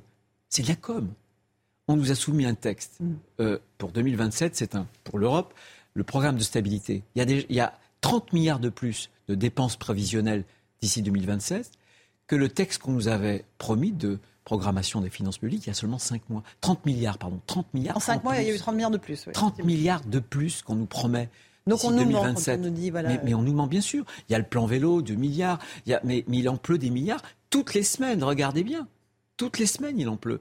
Donc euh, moi, je pense qu'il faut qu'Emmanuel Macron euh, se projette, ne soit pas dans l'instant, euh, ne soit pas dans le en même temps, et on le voit sur l'école. On pourrait parler de ce que fait Papendia. Il continue à déconstruire l'école. Il a un rapport à la laïcité qui est l'inverse, voyez, de son prédécesseur. Comment Emmanuel Macron peut-il, le même homme, président de la République, peut-il nommer d'abord M. Blanquer, ferme sur la laïcité, et l'exact opposé ensuite. On ne peut pas faire une politique comme ça. Sur l'hôpital, c'est la même chose. On ne peut pas régler à coups de milliards de dépenses publiques euh, ce qui ne va pas dans nos services publics. Il faut aller aux causes racines, débureaucratiser l'hôpital. Sur la sécurité, vous pourrez rajouter des gendarmes, des policiers. Si vous n'avez pas une réponse pénale beaucoup plus ferme, vous ne réglerez rien. Donc vous voyez, la question n'est pas la question de la dépense publique, la question c'est le courage, le courage de la réforme. Euh, le courage de la cohérence aussi Est-ce que les LR doivent se réinventer totalement? C'est ce que dit le patron de la région Rhône-Alpes-Auvergne, euh, Laurent Wauquiez, euh, dans un entretien au journal Le Point. Il faut faire un aggiornamento de la, de la droite. Il a totalement raison, et, c'est un entretien que j'ai lu, qui, est long, mais qui est de très grande qualité. Mhm. je, retrouve les fondamentaux de, de la droite. Éric Ciotti a promis pour le 17 juin des États généraux, justement. Je pense qu'il ne faut pas parler des présidentielles, c'est ce que j'avais dit y a pas votre candidat euh, naturel, Laurent C'est pas ça, c'est pas ça. Simple, je, dis simplement que le temps des présidentielles va venir après les européennes. Et profitons du fait qu'il n'y ait pas d'élection, il va y avoir les européennes dans un an, mais il faut qu'on se refonde. J'ai écrit un livre il y a quatre ans, Refondation. Il faut que la droite dise enfin aux Français ce que nous voulons. Justement, il faut que la droite soit précisément le parti du courage, le parti de la souveraineté, reprendre, c'est ce qu'il dit d'ailleurs dans le point, reprendre la maîtrise de notre destin. Sur l'immigration, je suis désolé. La loi n'est plus faite par le ministre de l'Intérieur, par les députés, par les sénateurs. Elle est faite par les passeurs. Elle est faite par les cours suprêmes, le Conseil constitutionnel, qui parfois contredit ce que nous votons nous-mêmes. Il faut bien sûr un contrôle de constitutionnalité. mais parfois, oui, mais parfois, c'est à repos de la souveraineté nationale, je pourrais. Donc faut supprimer le Conseil constitutionnel? Non, mais quand, je vais vous donner un exemple. Quand le Conseil constitutionnel, on avait voté dans le texte séparatisme le fait de pouvoir, pour un étranger, retirer euh, le titre de séjour ou refuser ce titre de séjour à un étranger s'il ne respecte pas les principes de la République. Le Conseil constitutionnel a censuré, vous savez pourquoi? On dit, mais c'est trop flou le principe de la République, quand même. Liberté, égalité, égalité hommes et femmes. C'est flou ça? Non. Donc je crois qu'il faut réaffirmer par le moyen du référendum un recours plus fréquent à la souveraineté populaire, c'est-à-dire au peuple. Et je pense qu'on réglera le malaise civique le malaise mhm. démocratique. On ne peut pas se contenter en France, là encore, de voter seulement tous les cinq ans pour un président de la République. Bruno Retailleau était l'invité de la matinale. Merci beaucoup d'être venu ce matin sur CNews. À vous, Romain Desarmes, pour la suite. CNews, il est 8h30. Merci Laurence Ferrari. Merci à votre invité Bruno Retailleau, président du groupe Les Républicains. Au Sénat, l'équipe est là, vous le voyez, on est tous là. Et à la une ce matin, est-ce que cette information que nous a donnée Rudy Mana, qui est policier, syndicat Alliance Sud, il était en direct avec nous à 7h moins le quart ce matin. Il euh, nous a donné cette information. Une femme de 43 ans a été tuée par balle à Marseille par des tirs dans le quartier de la Traverse du Vieux Moulin. C'est à la cité Saint-Joseph, dans le 14e arrondissement, une cité proche d'un point de deal. Pour l'instant, il n'y a pas de lien établi entre la victime et, le trafic de, stupéfiants. Elle pourrait donc être une victime innocente, une victime, euh, une victime collatérale, comme on dit. Écoutez ce que nous a dit exactement Rudy Mana une nouvelle fusillade sur Marseille, une énième fusillade sur Marseille, avec euh, une nouvelle victime, euh, une dame de 43 ans qui semblerait-il, serait une, une, victime collatérale, n'aurait pas été visée au départ par les coups de feu, puisque des individus euh, euh, se, sont, se sont rendus en, véhicule dans un quartier de Marseille, la, la, traverse des Vieux Moulins, ont fait feu sur euh, une personne qui apparemment est visée, mais l'enquête le déterminera. Et, cette, personne de 43 ans, cette dame de 43 ans, a pris une balle perdue au niveau de la tête, il laissant la vie quelques minutes après. Cette autre information qui vous choque, je le sais, un, corps, un commerçant tient un magasin de réparation et de vente de trottinettes dans le 6e arrondissement de Lyon. Bon, il a été cambriolé cinq fois depuis septembre dernier. Cinq fois depuis septembre dernier, dont deux fois en une semaine. Le dernier cambriolage en date a eu lieu ce samedi. Mais cette fois, il a réussi à identifier le voleur grâce aux caméras de surveillance. il s'agit d'un habitant de son quartier. Pour ce commerçant, cette fois, c'est celle de trop. Regardez ce reportage d'Olivier Madinier. Sur cette vidéo, filmée par une caméra de surveillance, on voit un homme voler une trottinette. Il est rentré dans cette entreprise par le toit. L'homme est identifié par le propriétaire. Il le signale à la police, mais le voleur sera relâché au bout de quelques heures. Bah, la police m'a demandé si j'avais des empreintes et, euh, si j'avais de l'ADN. Bah, moi personnellement non, j'ai pas mon kit scientifique. Euh, j'ai une belle, une belle vidéo on le voit parfaitement bien. On le voit nous voler. Euh, je pensais que ça serait suffisant. Bah, a priori, c'est pas suffisant. Le cambrioleur est bien connu des services de police depuis des années. Ce jeune patron est en colère et menace à demi-mot de se faire justice lui-même. Je suis dans un état où, ça ne pourra pas tenir indéfiniment si à un moment donné, je vois que la police ne, continue pas l'enquête, si je vois que la police ne l'interpelle pas, si je vois que cette personne n'est pas, jugée, et je le saurai assez vite, puisque je devrais être convoqué aussi, s'il n'y a rien de tout ça, honnêtement, on fera différemment. En deux ans et demi, cette entreprise a été cambriolée à cinq reprises, au moins deux fois par l'homme de la vidéo, et pour un préjudice total avoisinant les 80 000 euros les cinq fois depuis septembre dernier. Et euh, là, il montre, il envoie la vidéo hein, aux policiers. Il dit J'attends de voir, j'attends de voir. L'inflation, l'inflation. Le ministre de l'économie Bruno Le Maire réunit le secteur de la grande distribution aujourd'hui. L'objectif pousser les, distributeurs et les industriels à rouvrir des négociations commerciales. Et on est allé à la rencontre d'agriculteurs qui ne veulent pas se faire avoir. Hein. Oui, ils sont contre la baisse du prix du lait. Michael Chaillot. Samuel Gouel est éleveur laitier en Mayenne. En 15 ans d'exercice, il n'a connu que trois bonnes années, 2007, 2008 et 2022, grâce à la loi Egalim 2. Mais depuis quelques mois, le prix du lait payé aux producteurs est à nouveau à la baisse. 25 à 30 euros déjà de, décrochement euh, par rapport au début d'année. Aujourd'hui, on est aux alentours de 420, 425 euh, euros au 1000 litres, prix de base. Et euh, quand on était à un peu plus de 460 en tout début d'année. Dans le viseur de ce responsable syndical, le numéro 1 du lait installé en Mayenne, Lactalis, mais aussi Bruno Le Maire qui demande à la grande distribution et aux transformateurs de baisser les prix pour lutter contre l'inflation. Il est hors de question que les prix baissent dans nos exploitations. On a des charges depuis le 1er janvier qui ont augmenté telles que l'électricité. Alors si Bruno Le Maire il veut des leviers pour que ça baisse au supermarché, il en a le prix de l'énergie. Je pense que les agriculteurs français ne peuvent plus être la variable d'ajustement. Bien décidés à faire entendre leur voix, les agriculteurs mayennais, à l'appel de leur syndicat FNSEA, prévoient des actions de vérification des marges dans la grande distribution dès cette semaine. Le célébrette, le célébrette va se moderniser. Le célébrette, c'est une sorte de carte d'identité pour euh, les prêtres, pour les hommes d'église. L'Église lance une carte d'identité numérique, un célébrette numérique pour s'assurer que les prêtres sont aptes à célébrer la messe. Confronté à des affaires de violence sexuelle, l'Église de France numérise d'ici à la fin de l'année les documents d'identité professionnelle des évêques, des prêtres et des diacres pour donc les empêcher de célébrer en cas de sanction. Les détails avec Maureen Vidal.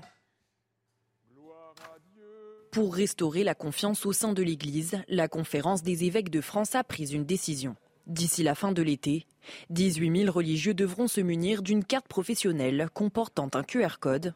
Le but, contrôler plus facilement l'état de chaque religieux, notamment vérifier qu'il ne fait pas l'objet de sanctions pour violences sexuelles. Une numérisation de l'Église que Père Danziec soutient. Je crois que l'autorité ecclésiastique a tout intérêt à maintenir un état de veille euh, tout à fait euh, diligent sur les, les, ministres pour éviter en effet que ceux-là même qui sont sous le coup de sanctions ne puissent pas passer entre les mailles du filet. Le prêtre, par exemple en visite dans une autre paroisse que la sienne, devra présenter aux religieux en poste son QR code. Une fois flashé avec un téléphone, trois couleurs peuvent apparaître sur l'écran. Le vert signifie que le religieux est apte à assurer toute célébration et ne fait l'objet d'aucune sanction. Le rouge signifie que le clerc ne peut plus pratiquer et ne fait plus partie de l'état ecclésiastique, ou l'orange, qui signifie que le religieux fait l'objet d'un empêchement pour pratiquer, mais n'est pas forcément sanctionné. Pour se justifier, le prêtre devra alors entrer un code secret pour révéler la raison de son empêchement. Les diocèses se chargeront de mettre à jour les informations sur ces cartes chaque année et la base de données nationale se trouve au siège de la conférence des évêques de France le ciel. Il pleut en ce moment. On va parler des nappes phréatiques. Les nappes phréatiques en France sont au plus bas. Michel Chevalet avec nous. Mmh. Euh, les risques de sécheresse n'ont jamais été aussi importants. On en parle beaucoup dans les Pyrénées-Orientales, mais c'est le cas dans, de nombreuses régions.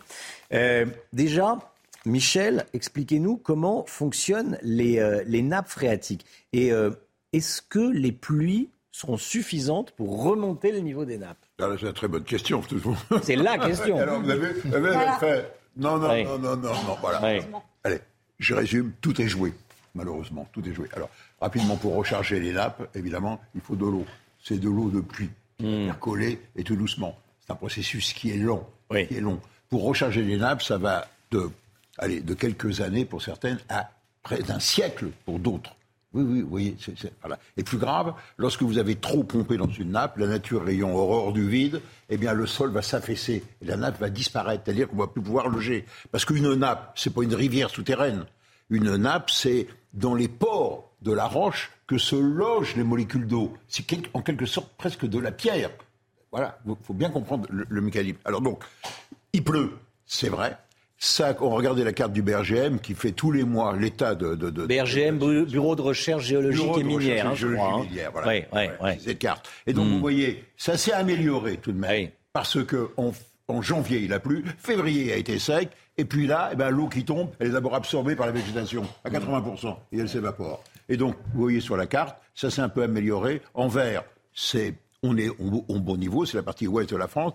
En jaune, en orange, au jaune, là, c'est le centre, là, on est en déficit.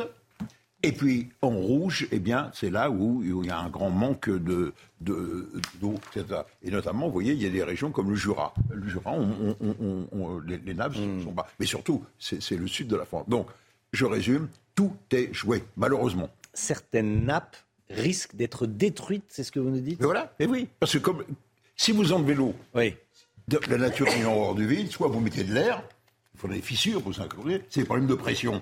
Mais sinon, eh ben, le sol va s'affaisser pour compenser. C'est ce qui se passe quand on laisse pomper l'eau dans les puits de mine. Il y a des routes américaines, vous n'avez pas vu, aux États-Unis, il y a des routes, c'est là tout l'ondulé. Eh ben parce que le sol, au-dessous, on a trop pompé l'eau, et, et le sol s'affaisse. Et donc la nappe est détruite, vous n'avez plus la, la pierre ponce pour pouvoir loger les, les molécules d'eau. C'est donc irréparable, irréversible dans certains cas. Merci beaucoup, Michel Chevalet. Beyoncé, alors on change totalement de sujet. Elle a commencé sa méga tournée, Audrey. hein. Oui, sept ans après euh, la dernière, la superstar euh, américaine a entamé hier soir sa tournée. C'était à Stockholm. Queen Bee, comme on l'appelle, a commencé fort. hein, devant 60 000 personnes, elle est apparue euh, successivement en reine des abeilles, ensuite sur un cheval de diamant ou encore en papesse.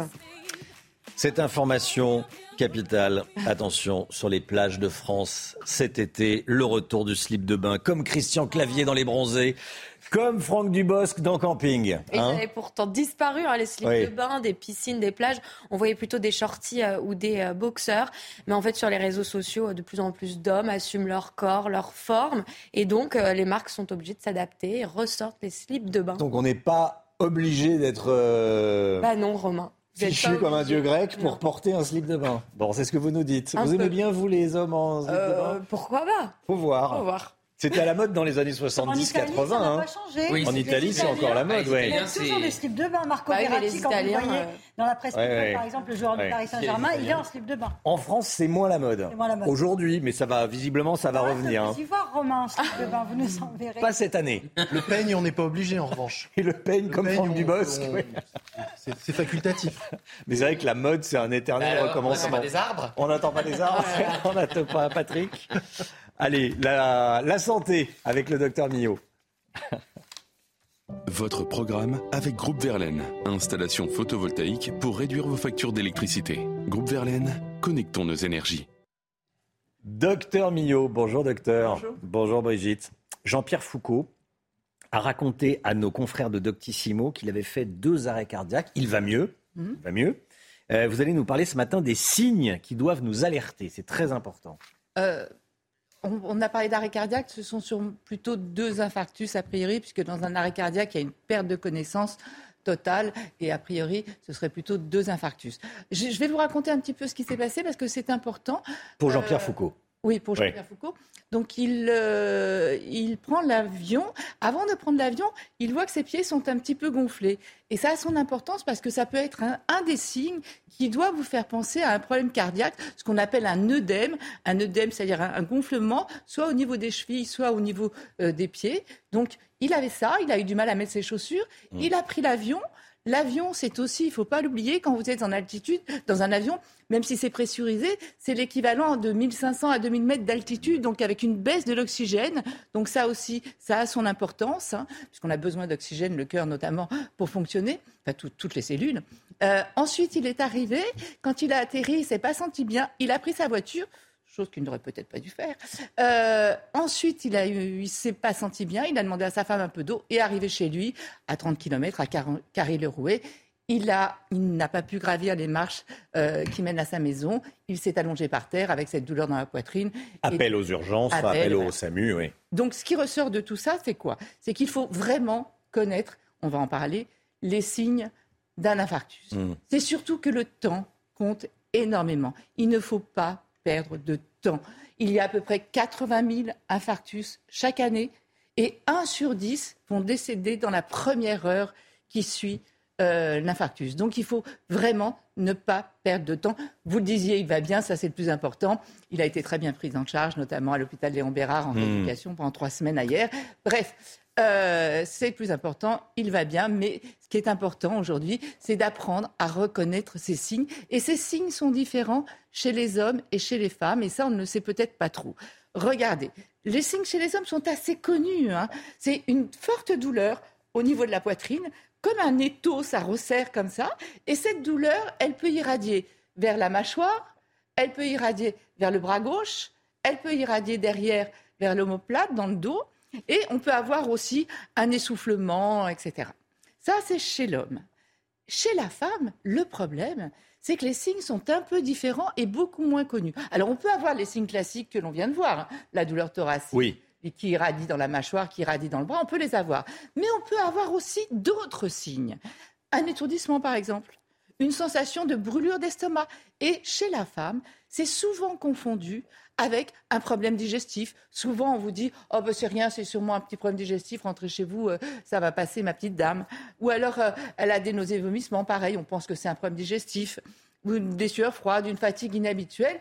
Donc voilà, et c'est ce qui explique la différence avec deux fois plus de conséquences défavorables chez les femmes que chez les hommes. Parce qu'on n'y pense pas chez les femmes. Et j'insiste beaucoup, il faut absolument y penser devant des petits symptômes comme ceux-ci, qui paraissent comme ça euh, anodins. Il faut penser à un infarctus chez une femme. Il y a quand même deux heures de retard à la prise en charge d'un infarctus chez les femmes. Déjà une première heure au domicile, quand ça se passe au domicile, parce que la femme elle-même n'y pense pas, mais euh, son entourage non plus. Parce que dans la tête des gens, bah, l'infarctus, c'est un homme un peu bedonnant qui fume, qui boit, qui mange bien, euh, la cinquantaine, etc., stressé et tout ça. Non, mais ça peut arriver euh, chez une femme jeune, mince, etc. Donc, il, pense, il y a une heure de retard, donc déjà à la maison, mais il y a encore une heure de retard de prise en charge une fois arrivé aux urgences. Ce qui veut dire que même certains médecins n'ont pas encore ce réflexe de penser à ces symptômes chez les femmes qui peuvent révéler un infarctus du myocarde. C'est pour ça d'ailleurs qu'il y a cette association Cœur de femmes qui travaille énormément à développer, à informer euh, sur euh, les symptômes chez les femmes. Mais voilà, il est important et essentiel de savoir reconnaître les signes chez les hommes comme chez les femmes et surtout de ne pas perdre de temps, d'appeler les secours euh, au moindre de ces symptômes. Merci docteur. C'était votre programme avec Groupe Verlaine. Isolation par l'extérieur avec aide de l'État. Groupe Verlaine, connectons nos énergies.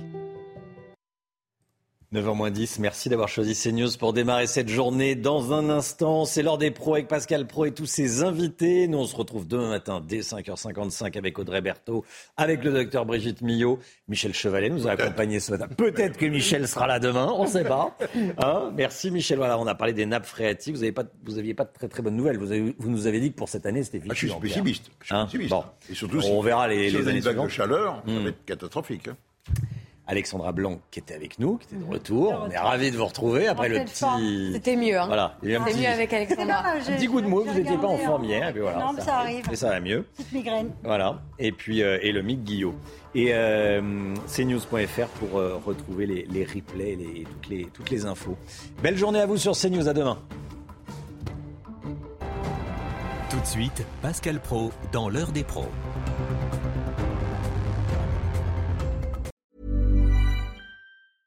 A lot can happen in three years, like a chatbot may be your new best friend. But what won't change? Needing health insurance. United Healthcare Tri Term Medical Plans, underwritten by Golden Rule Insurance Company, offer flexible, budget friendly coverage that lasts nearly three years in some states. Learn more at uh1.com.